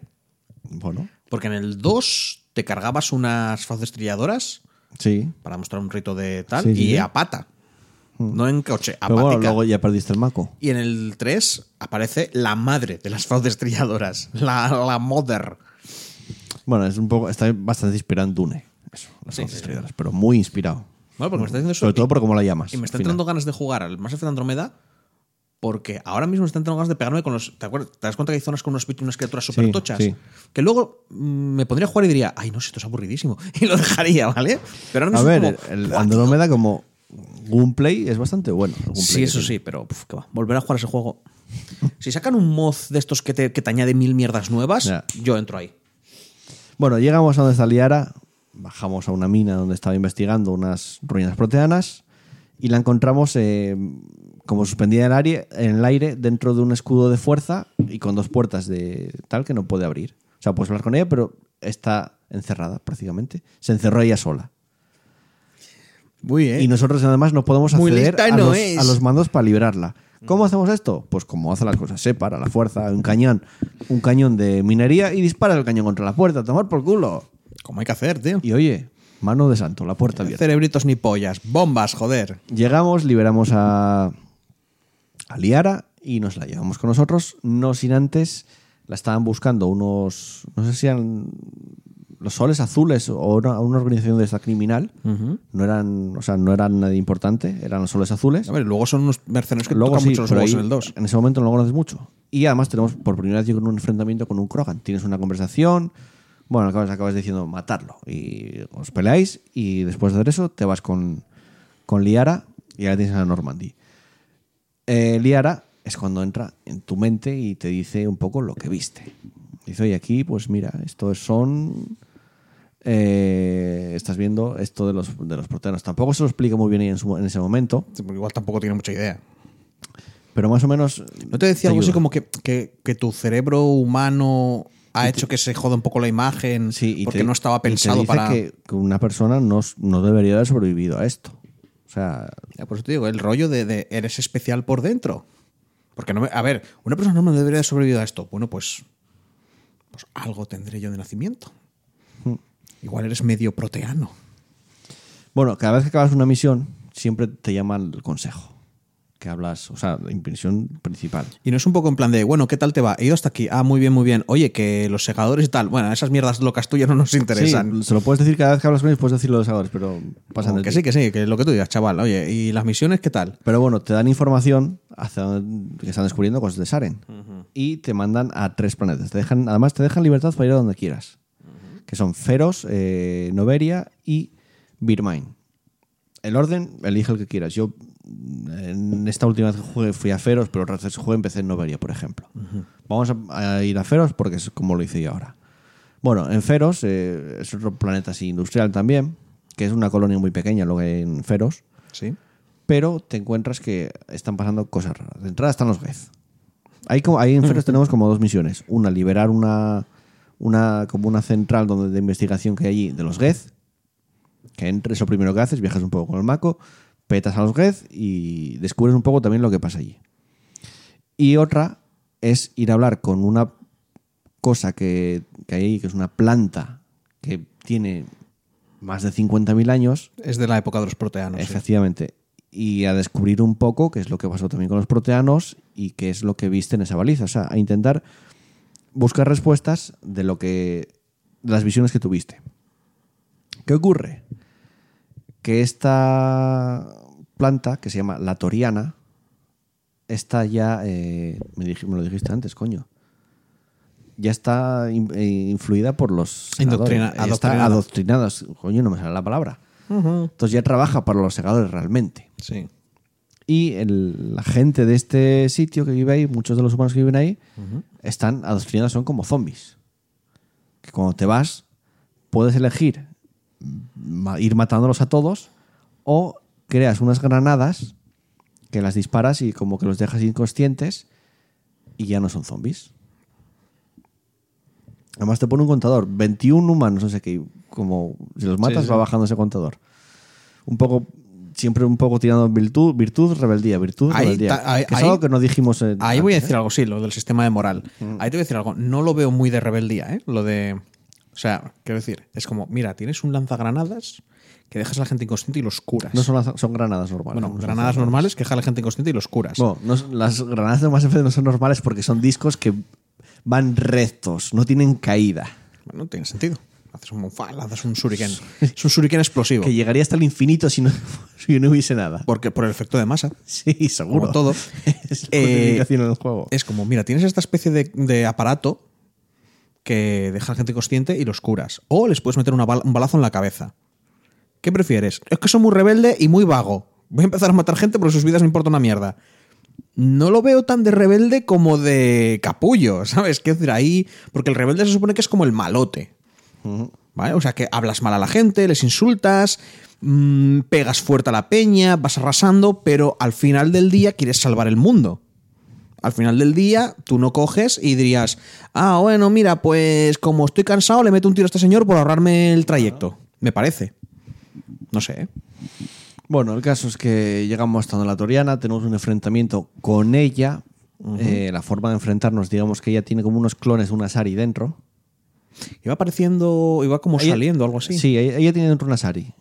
Y te hace clones de esa Sari que tiene dentro, que son bióticas muy tochas, Y aparte, cascarones. Y eso es pelear con ella. Matas cascarones, matas a- a- al clon y disparas a partes de Es la una zona donde te quedaste Hasta- tú pillado, ¿no? El, el Sí, directo que vi. sí. Que te mataban así, la, la Sari. A partir de ahí fue todo bastante fácil, pero ahí me quedé bastante pillado. Igual es porque hay que empezar en Noveria, no sé, bueno. Eh, te cargas a la Toriana y liberas a Sari, te das las gracias un poco, tal, y además eh, descubres ya un poco qué le pasa a los proteanos. Poquito todavía, poquito, muy poquito. Después de hacer esto, volvemos a la Normandía y el, consejo, bueno, hablamos otro poco con ellos, lo que descubrimos, vuelves a decir, los proteanos, eh, perdón, los, los segadores, no digas tonterías, no sé qué, lo de siempre. Nos vamos a Noveria. Algo importante ahí en Noveria, porque el consejo nos dijo que está la matriarca Venecia. ¿Quién es la matriarca Venecia? La madre de Liara Tesoni y además, pues, la segunda al mando, por decirlo de alguna manera, de Saren porque ya lo saben. Eh, entonces hay un poco de, de rollo ahí, ¿no? Es mala, Ay, es, ay, es mamá. la madre de Liara. mi, mamá es mala. Mi mamá es mala. ¿Por qué? Eh, Noveria, aparte de ir a por la matriarca Venecia, hacemos va- varias cosas porque es una zona bastante abierta. Es como una especie de estación espacial bastante abierta, un planeta nevado. Primero, eh, desenmascaramos un poco o, la corrupción que hay ahí por el que dirige Noveria, que es un salariano bastante hijo de puta, porque no te deja acceder a, la estación científica donde está la matriarca Venecia, porque está, hubo como una fuga o algo así y no dejan llegar hasta allí. Y el tío además es un cabrón. Hay una chica que no sé cómo se llama ahora mismo. A ver si lo encuentro por aquí. Piri, piri, piri. Eh, Gianna Parasini, que es una espía que está ahí para desenmascarar al, al tío este. Te pide ayuda y bueno, la puedes ayudar. Es, es secundaria también. Pero en parte es secundaria que avanza en la trilogía porque en el 2 te la vuelves a encontrar a, a Gianna Parasini esta. Bueno, conseguimos llegar a donde está la matriarca Venecia. No nos ahorramos todos los tiroteos y todo lo que pasa. Porque tampoco. Sí, bueno, tampoco vas a decir, bueno, entré en un pasillo, maté a dos tíos, luego pasé al otro lado, utilicé mis poderes para matar a cuatro enemigos, me lancé hacia adelante con la escopeta en modo vanguardia y me cargué a cinco. Luego aparecen cuatro gets por ahí y eh, es muy bien que pongas un tío en una derecha y otro en la izquierda con llevaba a Liara ya. no, me imagino Exacto. que no tal. Llegamos a donde la matriarca Venecia y tenemos una conversación con ella. Y si tenemos mucha virtud. No, el, el combate lo, ten- lo tienes sí o sí. Pero digamos que puedes hacer que se, se, se acabe suicidando. Como, bueno, sí. Si tienes mucha rebeldía, le dices, pégate un tiro. Básicamente, y si tienes mucha virtud, la convences. En cualquiera de los dos casos eh, se pega un tiro. La convences para que. O sea, que vaya contigo incluso porque es, oye, es una tía. Es una, es una matriarca, o sea, es una tía poderosa, muy poderosa. Pero dice que no se puede y para no volver a caer bajo las- las- el adoctrinamiento de los segadores, porque está adoctrinada, se pega un tiro y se mata. Y queda Liara flipando. Además, mola en esa misión, es mola llevar a Liara porque, joder, Ya, ya, ya. Es no hay nada mejor que llevar a una chava, a una niña pequeña a ver cómo su madre le intenta matar y después se mata a sí misma. Es muy guay. Bueno, el caso es que allí eh, descubrimos por qué estaba la matriarca Venecia, porque Saren la había mandado allí, y es porque hay una reina Ragni. Los bichos que hablamos antes, que son como. Los insectoides chungis. Insectoides chungos, como Starship Troopers. Y además hablamos con ella. Los Ragni ya habían sido prácticamente exterminados de, Sí, de la no- galaxia por los Krogan, ¿no? Esta es la última que es la última que queda y hablamos con ella y habla a través de una Asari muerta, la coge y habla a través de ella. Además ves a Shepard acercándose, a- está como una especie de ¿cómo podemos? incubadora, por llamarlo de Sí, alguna algo manera. así. Te acercas hacia ella y Shepard se lleva un susto de la hostia cuando se acerca y viene la Asari rollo zombie detrás y Shepard se pega otro susto cuando ves el vídeo, es muy gracioso. Bueno, el caso es que habla- hablamos con ella y nos dice que no quieren volver a hacer lo que hicieron, o sea, que no quieren dominar la galaxia, que quieren, además lo dice como muy, es todo como muy bonito, que quieren que el- eh, los Rani vuelvan a cantar o algo así. O sea, que no es mala realmente, dices tú, o me está engañando o no es mala. Podemos tomar varias decisiones, podemos dejarla vivir, dejarla que se vaya y que viva y que los Ragni vivan todavía, que es la decisión de virtud, o podemos tocar el botoncito y darle a la batidora y tenemos batido de, Ragni, de Reina Ragni. Y hacemos por culo los Ragni.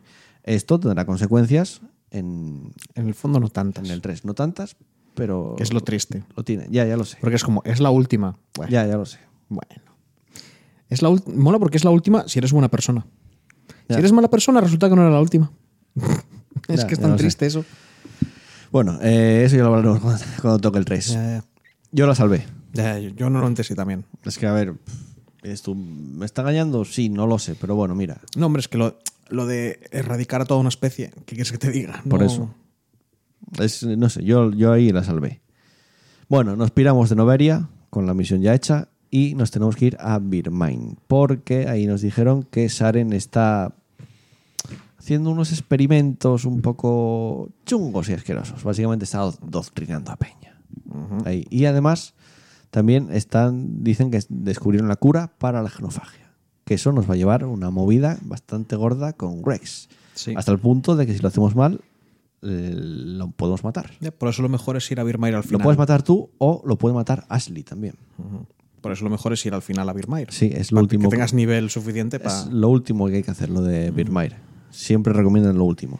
Birmair, que es un planeta así, parece como si fuera una bastante playa o algo así, ba- bastante bonito. Es de los más bonitos que te encuentras hasta el momento porque eh, Feros era una roca prácticamente, Noveria estaba nevando sin parar y aquí es como el, el planeta guay, ¿no? El más bonito.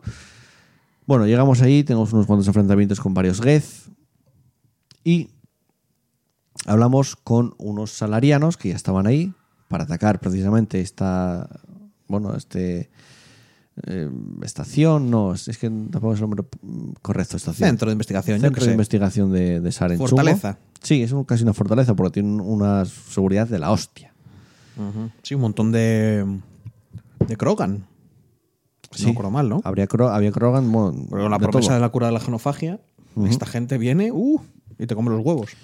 Bueno, hablamos con el capitán Kar- Kirraji, creo que se llama, que te lo encuentras más adelante, de hecho, que es el líder de la Liga Kir- del 1. Kirrae, con H E al final, sí. Sí, Kirraje. que es el líder de la Liga del 1. Ujú. Este señor es el líder de, digamos, los, los solarianos no son, no tienen ejército en sí, Ya, no, es que es, Pero verdad, es verdad, no tienen, ejército, pero tienen- tienen, tienen fuerzas especiales. tienen estos tíos que son la hostia, son unos, como unos espías de la hostia, son muy pocos, pero son la hostia. Sí, pero bueno, aún así, a ver, si te pasa a pensar en una guerra a campo abierto, No, no, tienen valen, soldados. no los, valen los para solarianos. cosas, valen Claro, para estas cosas. O sea, los solarianos, por eso también son tan paranoicos, porque los solarianos una guerra abierta no la pueden ganar, no tienen soldados. Entonces, siempre se basan en acabar la amenaza antes de que empiece. De ahí que sean también bastante capullos. Porque es como, mira, igual prefieren matar a cierta persona o bombardear cierto sitio o sabotear tal sitio antes de que quizá la posibilidad de que esto vayan luego a atacar tal colonia suya. Pero bueno, perdón, continúa. Bueno, eh, una vez hablamos con él, nos preparamos para la misión. Además, estamos ahí como en una especie de playa. Está, vemos a todo el equipo. Están todos ahí, puedes hablar con todos. Realmente es como prepárate bien porque. Es el típico rollo de la fortaleza del o sea, enemigo final. Aquí no hay, Chan, mar- chan, no hay marcha, chan. no hay marcha atrás, pero aquí va a pasar algo jodido. Y además, como están curando la genofagia, supuestamente tienen la cura de la genofagia, Gruex dice: A ver, Shepard, es que igual esto le conviene a mi pueblo, a los Krogan. Tú, si tienes mucha virtud, le convences de que eso no es así, o sea, de que lo que están haciendo ahí está mal. No venía después, eh, No, no, que es- después de, de que él ya viera lo que ocurría con los Krogan y todo no, el no, rollo. es antes, es, Ah, es antes de entrar a la fortaleza. Le yo le convencí. O sea, a mí Res no me murió ni de coña, porque es un personaje mola, no quería que me pasase eso, sabía lo que pasaba, ¿no? Pero si lo haces mal, o bien le puedes pegarte un tiro, Sí. o bien mm, Ashley ve que la cosa se está poniendo chunga, coge la escopeta, pum, tiro en la cabeza, tomar por culo Rex. Claro. Y dices tú, gracias. Acabas de quitar uno de los mejores personajes del juego. Ashley, y, y encima porque es que se ve que Ashley ya tiene ganas. Y además disfruta seguramente haciéndolo, ¿eh? Uh, Porque Ashley. es bastante racista, sí. Eh, yo le convencí, me quedé con Rex, no hay ningún problema. Le dices, mira, al- confí- si confías en mí, porque digamos que Rex al final respeta mucho a Separ, yo te voy a ayudar luego a curar la genofagia. O sea, yo- vamos a buscar otra solución. Esta no es la solución. Buscamos otra. Y confía en ti y bueno, entras a, Ahí, pero eh, Kirraji te dice que hay que hacerlo de una manera especial. Hay que distraer por un lado mientras otros se entran por otro lado. Y tienes que tomar una decisión. Eh, ¿Mandas a Kaidan o mandas a Ashley? Con, con los de la Liga del 1 atacar por, una- por un punto Sí. y tú entras por otro lado. Depende a quién mandes. Bueno, yo mandé a Kaidan. ¿Muere el que mandas? Yo pensé que muere el que estaba contigo. No, no, no, eso lo decides luego. Ah, vale, vale. O sea, te dejan una última decisión y ahí tomas la. Creo, ¿eh? Porque igual si dices voy a por este, te dicen no, no podemos, es imposible. Creo que sí. Creo que muere el que mandas, efectivamente. Vale. Claro, es que yo, yo iba a lo que iba. Yo sabía quién iba a salvar. Entonces, creo que es que luego, luego lo tal. Bueno, entramos ahí, vemos un poco lo que están haciendo. Que dices tú, sois unos hijos de puta, porque estáis investigando con Krogan vivos, con Peña Viva. Vemos que hay adoctrinados. Bueno, que es una tal, y dice, vamos a volar esta mierda, porque aquí esto es una mierda. Y además, tenemos una conversación con el soberano. Por primera vez. y cuando y- ya se desvela el malo maloso. Exacto, y ya sabemos, vale, Saren no es el malo realmente. Saren está adoctrinado como toda esta peña que nos encontramos atrás por el soberano, por un segador. O sea, este tío es un segador de verdad.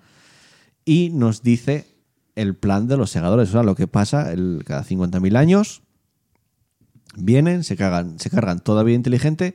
Cuando esa vida inteligente, digamos que cada 50.000 años se tiene comprobado que llega a un punto que crean vida artificial, vida inteligente, o sea, IAS, y al final siempre acaban peleados entre ellos. Entonces nosotros llegamos, nos lo cargamos todo y se reinicia un poco el sistema de alguna manera.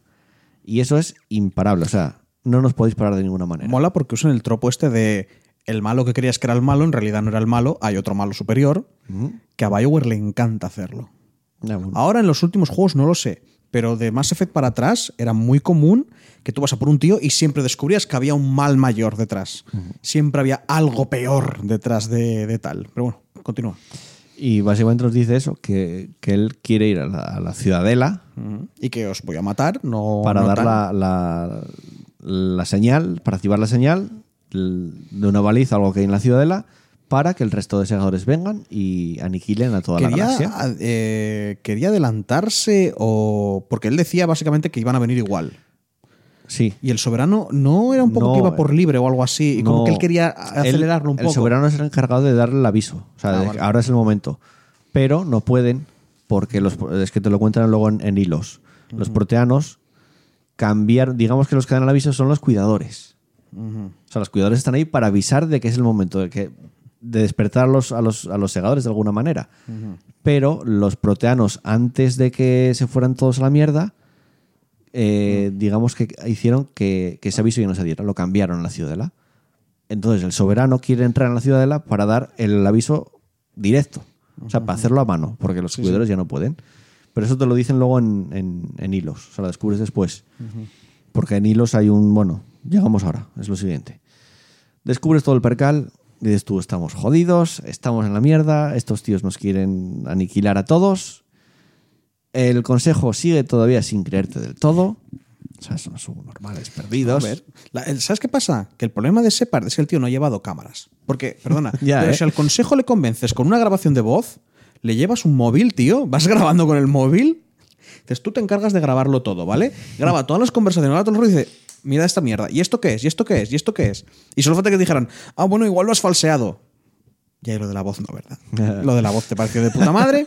Te voy a traer una grabación de voz del soberano. Pero este vídeo no te lo crees. Esto Muy no, ¿eh? bien. Esto no, claro. Muy bien. A ti, la, a ti el tal, ¿eh? Ahora te mato, ahora te mato.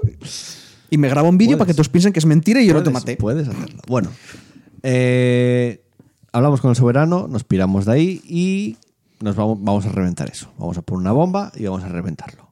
Cuando estás poniendo la bomba, llega una nave Geth y además llega Saren. Tenemos el primer enfrentamiento con Saren.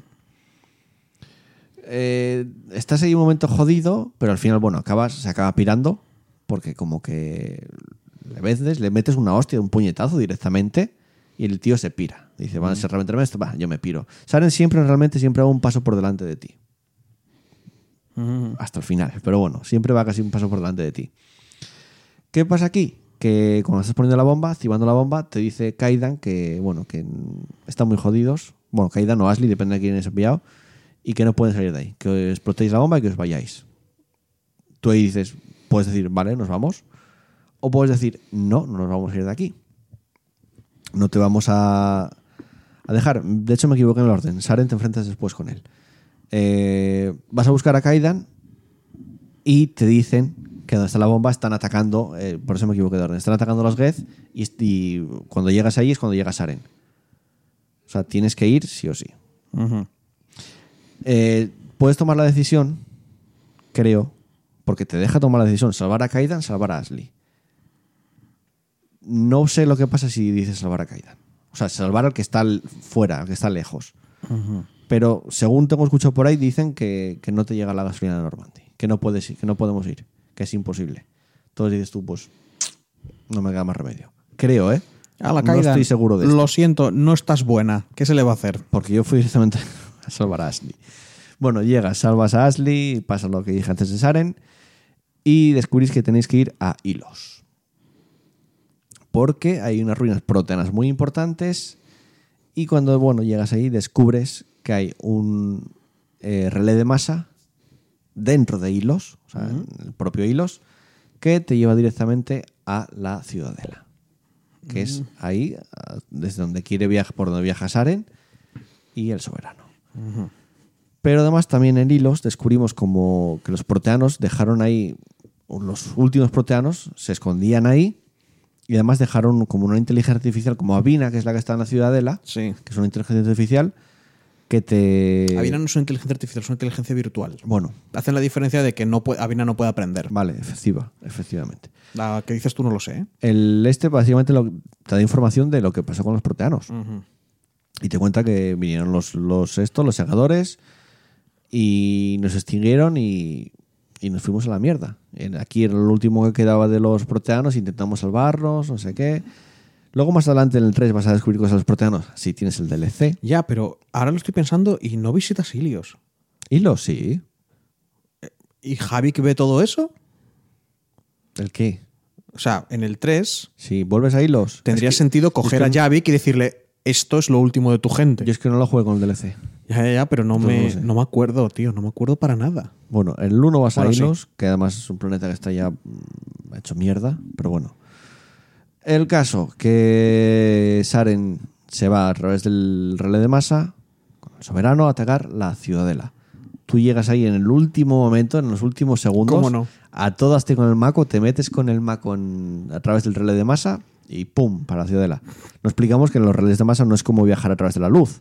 Llegas casi instantáneo, o sea, es un viaje prácticamente En instantáneo. realidad, m- m- como que meten un disparo, como que te transforman, pero Sí. en realidad te están teletransportando. Sí, es Porque casi por instantáneo. mucho disparo, si, te- si de verdad te disparan, estarías viajando igualmente a una velocidad. Entonces no tiene sentido. Por lo tanto, lo que tiene que hacer en realidad es. El disparito es para quedar bien, pero El- lo que ver, hace es coger tu información, imagino, ¿eh? Coger tu información, la desmontará y te volverá a montar en otro sitio. Sí, o sea, técnicamente has muerto. Bueno, Y has- y, y- y te han vuelto a reformar en, en otro el, sitio. en el universo sí que hay, o sea, en el, el mundo de Mass Effect sí que hay viajes por encima de la luz, pero esto es todavía más rápido, eso es instantáneo, realmente. Ir de relé a relé es instantáneo. El efecto de masa, que es lo que tiene, Ya, ya. que es muy tocho. A la que se agua con el monster. Pero por encima de la luz. Es que no. Bueno, déjalo. sí. Bueno, llegamos a la ciudadela y vemos el percal. Eh, la ciudadela está cerrando, digamos, no explicamos cómo es la ciudadela. Es, como un- es que no es un tubo, es como un. eh, para los que ya han jugado a Halo, es como el. al- sí, porque la ciudadela, si te fijas, cada ala Bueno, de la ciudadela. Es redonda y tiene cuatro alas. Claro, y cada ala de la ciudadela tiene, tiene ciudades. Dentro, sí, tal. O sea, es como. No es como un anillo exactamente, pero quiero decir que es, que es como eso. Es como que tiene. Imagínate un anillo. El mejor ejemplo que puedo poner, si visteis la película de. Hostia, se me el nombre. Interestelar. Ah, no la vi. Las, bueno, las- es casi spoiler, joder. Bueno, al final se ve un- una nave gigante, es muy parecida a la ciudadela. Ya, pero no, no estás explicando Er- nada y encima estás haciendo spoiler. Cuatro alas. Un momento, Hacen espera, un espera, círculo espera. Ah, alargados. Primero, hay un, hay un anillo. Hay un anillo pequeñito, como un anillo de verdad. ¿Vale? Sí, sí. Y luego, de ese anillo, pon en cualquier dirección, pero todas las alas van en cualquier ¿Hacia el en dirección. sitio? Hay cuatro rectángulos planos, un poquito ovalados, Sí. ¿vale? Lo que hacen eso como un tubo, que en realidad está cortado en cuatro partes. Y eh, cuando se ve de lejos ves lo verde, o sea, ves las- Por los dentro, edificios por y dentro, ves todo el rollo por dentro de la ciudadela. Bueno, cuando llegas ahí resulta que eso se está cerrando. Porque están atacando los Geth y el soberano y, y Saren está atacando la ciudadela. que cuando dices el consejo, ¿qué? ¿No me creíais, eh? Gilipollas. Molaría que todavía te dijeran, ah, no, no, no, esto, estos son unos piratas, estos son batarianos. Que están atacando aquí de tal. Bueno, llegas ahí a toda hostia con el Mako, ves el percal. eh, la Normandy creo que viaja. Tú, vas en el Mako, ¿eh?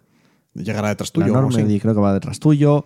eh, la flota de la Alianza. Bueno, hay una batalla ahí total por la ciudadela.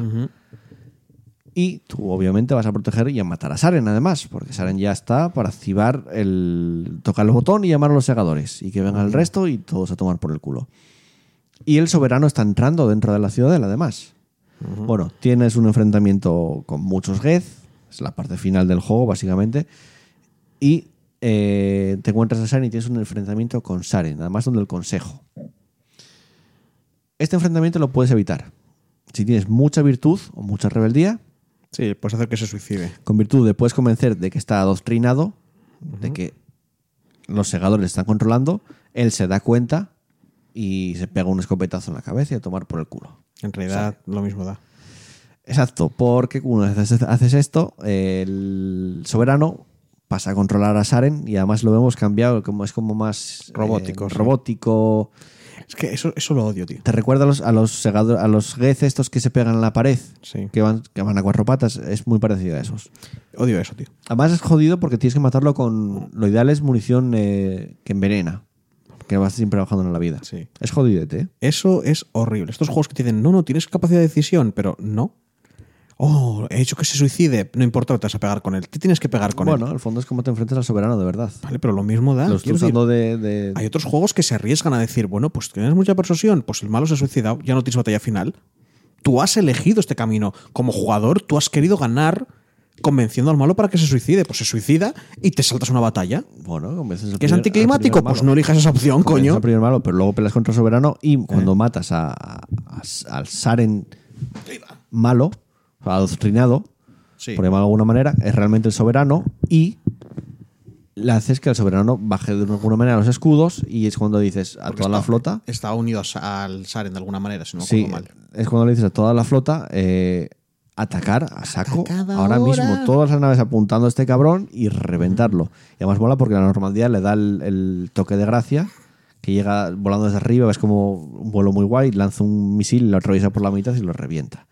Que entre todas estas tienes que tomar una decisión de si salvar al consejo o si salvar a no sé qué flota era. No era salvar, creo que no era salvar. Básicamente tienes que tomar la Una decisión de salvar al consejo. O sea, si dices que salven al consejo, O- la flota humana va para allá Exacto. y pierden un montón de peña. Y si decides no salvar al consejo, Eso, eso, eso. se salvan más naves. O sea, no es tanto uno u otro, es como o les salváis o no les salváis. Yo, mi decisión fue la de salvar a. O sea, no salvar al consejo. No salvar al consejo. Que la- ¿Los mandaste a la mierda? a la mierda. Ah, no, yo siempre salvo al consejo, tío. Que luego, ya lo contaré con el 2. Bueno, no. eh, como me pasé a jugar a PC, lo jugué en Xbox One, ahora lo jugué en PC, cargué una partida y No se va. hab- no- había salvar al consejo. No pasa todo, ¿eh? La- las cosas secundarias, si las hiciste, no pasan. No, pero esas decisiones sí. Si no, las, la- a grandes ra- las gordas eso- sí. Pero yo qué sé, si ayudaste, no sé qué. Lo que dices tú que te encuentras una espía que luego te encuentras en el- Igual no te la encuentras ahora en el 2. Ya, ya, ya. Pero bueno, en mi caso, en mi partida del 2 luego sí salvé el consejo, pero yo en realidad, Mm. en mi partida del 1 no salvé el consejo. Que les den por el culo. O sea, te llevan jodiendo todo el juego. si te han hecho espectro Venga, hombre. y te creen con una grabación de mierda. Lo que no se creen son tus historietas de chemtrails y mierdas así. Joder, que es que, a ver. No, es que van a venir unos robots grandes que se lo van a cargar todo. Anda, calla, chaval, calla, ¿eh? Que estás a esto de que te quitemos lo de espectro, ¿eh? Calla, ¿eh? Pero bueno, vete para allá a hacer nuestro, nuestro trabajo. Bueno, eh, te cargas al soberano, una escena además muy guay, porque ves que está ahí como enganchado en el pico de, de la ciudadela donde estaba el- todo el consejo y todo eso, lo atraviesas por la mitad, explota y una parte del soberano va hacia donde estás tú y cae como en esa zona. Y es como, oh, Shepard murió. Porque ves que están todos y llega, no sé si es Anderson el que llega y habla con los que lleves en tu equipo y hacen en plan con la cara como, no, no sobrevivió. Pero de repente suena la música épica y aparece Shepard, un brazo así, pero en plan, aquí estoy, no morí, voy a morir. ya". Separ no puede morir, tío, hasta. Bueno, no puede morir. Y ya está. Ya está. Mass Aquí se, 1. aquí se queda, más F1. Nos cargamos al soberano, pero sabemos que vienen más segadores. Está, la amenaza de que. Porque lo único que hicimos fue retrasar la llegada. Realmente, matando al soberano, lo único que se hace es A ver, retrasar. Se supone que si su sistema funciona en no podéis venir hasta que yo dé el aviso, se supone que no vienen. Entonces, lo único que queda es como lo hemos retrasado hasta que, yo qué sé, hasta que un segador diga, oye, no es la hora ya. Esto no se está ralentizando. Mandad a alguien a mirar.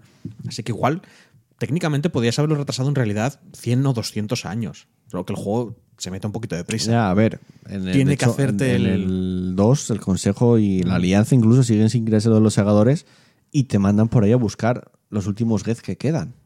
Ya. O sea, tú estás buscando naves Gez en el 2, el principio del 2. Sí, que sí, luego sí. pasa lo que pasa, ¿no? Pero. No sé, a mí, a ver, la historia del 1 está muy guay. Realmente las cosas como son, está guay. Falla para mí el principio, es el peor de los, de los tres. Pero la historia en sí, si lo cogemos como uno solo, mola bastante. Lo que fallaba era eso, el gameplay y todo eso. Pero bueno, luego tenías el rollo de la toma de decisiones, que es, ya Valle Huerta lo decía, esto va a afectar al 2, incluso al 3. Es que te digo, ese creo que es casi una toma de decisiones muy al estilo de, de Telltale. Sí, ¿Sabes? sí, que en el fondo no importa. Que, que es un color Bueno. o un tal.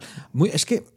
Voy a decirte En el es 3 que, sí. A ver, importa. Mira, hay muy, muy Para pocas el 3 decisiones. sí. Hay muy, muy pocas decisiones que, la verdad, que, que haga que de verdad digas tú, voy a tener que empezar otra partida para verlo de otra manera. La inmensa mayoría de las decisiones son cambiar el aspecto de alguien o el nombre de otra persona. Porque sí, sí, es como, ah, esta persona ha muerto. Pero como el juego necesita que pase esto, entonces aparecerá pues un general que, se, que, que está ahí, porque tiene que haber un personaje y tú tienes que pasar por ese sitio. Y la diferencia es que no vas a ver a Menganito, vas a ver a Fulanito. Y eso es algo que, a ver, que con la escala de ese juego tiene sentido, sobre todo hacia dónde lo llevaron. A mí la historia del uno tienes razón que me gusta más porque es más típica también. es más típica de lo que más hacía BioWare. Space Opera. Claro, era más, y más rol, entre comillas. Sí, más sí, que hay un gran. Bueno, lo que decía antes, el demonio, no sé qué, no sé cuánto. No porque lo de fantasía, sino porque son los tropos de- del tal. En el 2 dijeron, hey chicos, vamos a hacer una historia diferente y vamos a hacer una mierda de bajos fondos. De criminales, de rollos de tal. Yo creo que por eso me gusta más, la verdad. Porque era algo nuevo, era algo que no, que no estaban acostumbrados a hacer. Pero es que el 3 intenta recuperar el Space Opera después de haberte hecho la, la historia del 2 Sí.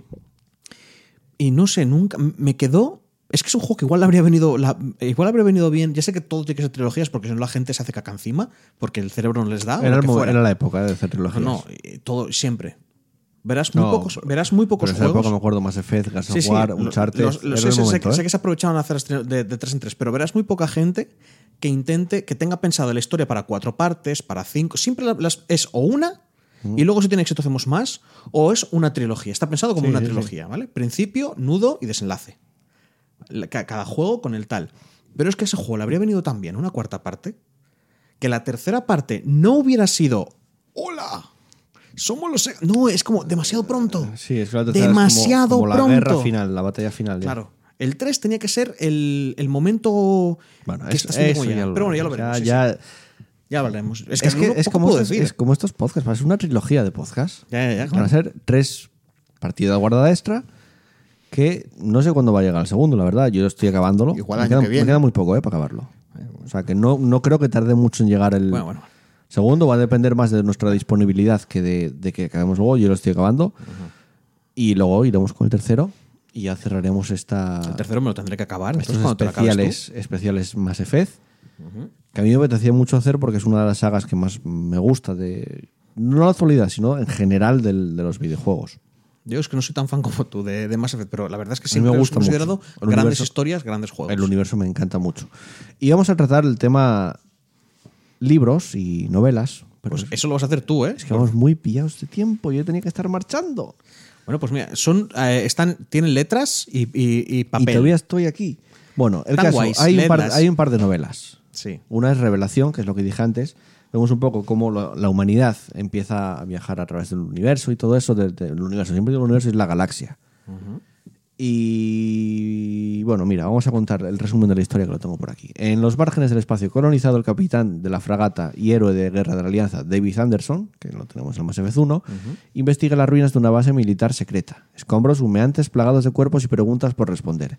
¿Quién atacó el puesto y con qué propósito? ¿Dónde está Kaylee Sanders, que luego es la hija del primer que viajan en el- la galaxia. La joven científica que desapareció misteriosamente horas antes de que sus compañeros fueron asesinados. Sanders es la principal sospechosa, pero encontrarla crea más problemas de los eh, que ayuda a resolver. En la compañía del agente Saren Arterius, en quien no puede confiar y perseguido por un asesino del que no puede escapar, Anderson se enfrenta a situaciones imposibles en peligrosos mundos inexplorados como Sidon. Para sacar a la luz la siniestra conspiración, no sobrevivirá para poder contarla o eso cree el enemigo. Eso es lo que nos vemos en Revelación. Y luego, eh, Ascensión, que está entre el 1 y el 2, ahí tocando, que este eh, sí que te lo resumo yo directamente porque leí el libro, leí la novela. Están todos escritos por Tiru Carpisin, ¿eh? Que estamos como en, un- en una eh, academia de bióticos. Voy a llamarlo academia. Y hay una chica que es muy especial que se llama eh, Gillian Grayson. Me antes me equivoqué el nombre, pero no, se llama Gillian Grayson, que es como muy poderosa, pero es autista. O sea, la chica, oye, tiene sus problemas, pero es súper poderosa. Y dentro de la academia hay un infiltrado de Cerberus que le está como metiendo cosas para investigar. Le mete, pincha unas drogas o algo así para investigar. Y además el padre de Gillian Grayson, eh, de vez en cuando, que es James, James Grayson creo, no lo tengo por aquí escrito, viene a visitarla y también eh, pertenece a... Trabaja un poco para Cerberus. No es espía espía de Cerberus, pero también está un poco con Cerberus. Joder. Joder, con Cerberus. Querían, querían presentarte a Cerberus muy fuerte, ¿no? Pero bueno, acaban pasando cosas. Es bastante interesante. Yo se lo leí, es bastante interesante. Y luego, hostia, me queda una hoja. Chan, Me falta- me falta- me falta una hoja. Oh my god. Porque tengo.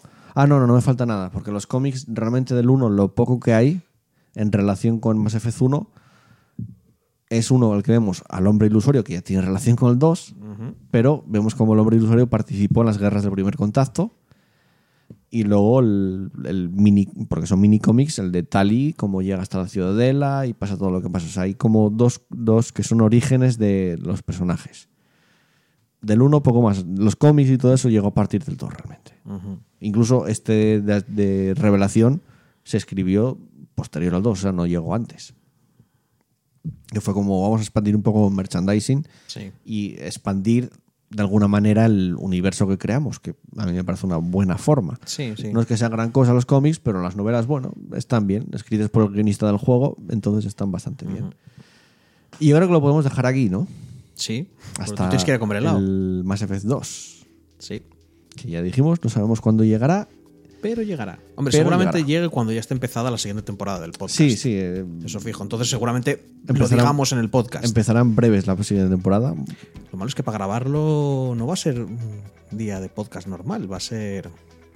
otro Bueno, día, ya, ya veremos cómo organizamos, eso no, Vale, vale. no tal. Bueno, ya sabéis que si os gustó el programa, tenéis en iBox un botón que es un like. Pone de suscribirse. Es un, corazón- es un- en, ese botón es le un- podéis dar. es un corazoncito y que eso nos ayuda muchísimo a que más gente nos escuche en iBox. Mola porque ya sabes que yo soy fan de Jim Sterling, me veo todos sus vídeos y en el último dice, en el anterior vídeo hice una broma, hice como broma lo de like and subscribe, dando a entender encima lo triste que es y lo bajonero que es, tener que, mm, tener que mendigar por likes y todo el rollo. La cosa es que subieron las suscripciones y los likes y de esa mierda funciona, así que... Like and subscribe, please. es en plan de... "Mm, ¡Qué asco me doy! Bueno, en iVoox tenéis la opción, en iTunes creo que podéis dejar una reseña si queréis, y en Spotify la verdad que no sé lo que hay, pero bueno, No os sintáis obligados, efectivamente. Pero si veis como la energía de hacer un algo es muy de agradecer. Sí. Y dejar comentarios en iVoox contándonos pues vuestras experiencias con Mass Effect, qué os pareció la saga, cómo la vivisteis en su ¿Te momento. imaginas ahora todos los comentarios? Vaya pedazo de mierda de juego, yo lo odio, no habléis nunca más. Bueno, ¿Qué pasa aquí? dejároslo y en el siguiente especial de Mass Effect pues los leeremos. Y ya está, ¿no? Nos despedimos. Yala, hasta Ya- luego. Ya realmente hasta que empiece la temporada, que creo que es dentro de... No Bueno, es ya, fijo, no, no des una fecha. pero más o menos tres semanitas, más o menos, ahí está cerca ya. Quien dice 3, Queda dice poquito, 2, dice queda 4, dice 27. eh, Queda poquito para que empiece la tercera temporada, que va a haber cambios. Va a haber cambios Sí. estructurales dentro del. De, Sí, no, no, los cambios los vamos a ver nosotros. Seguramente el podcast sea igual. Fuera no se va a notar, excepto porque posiblemente ya no haya directos, desgraciadamente. Ya.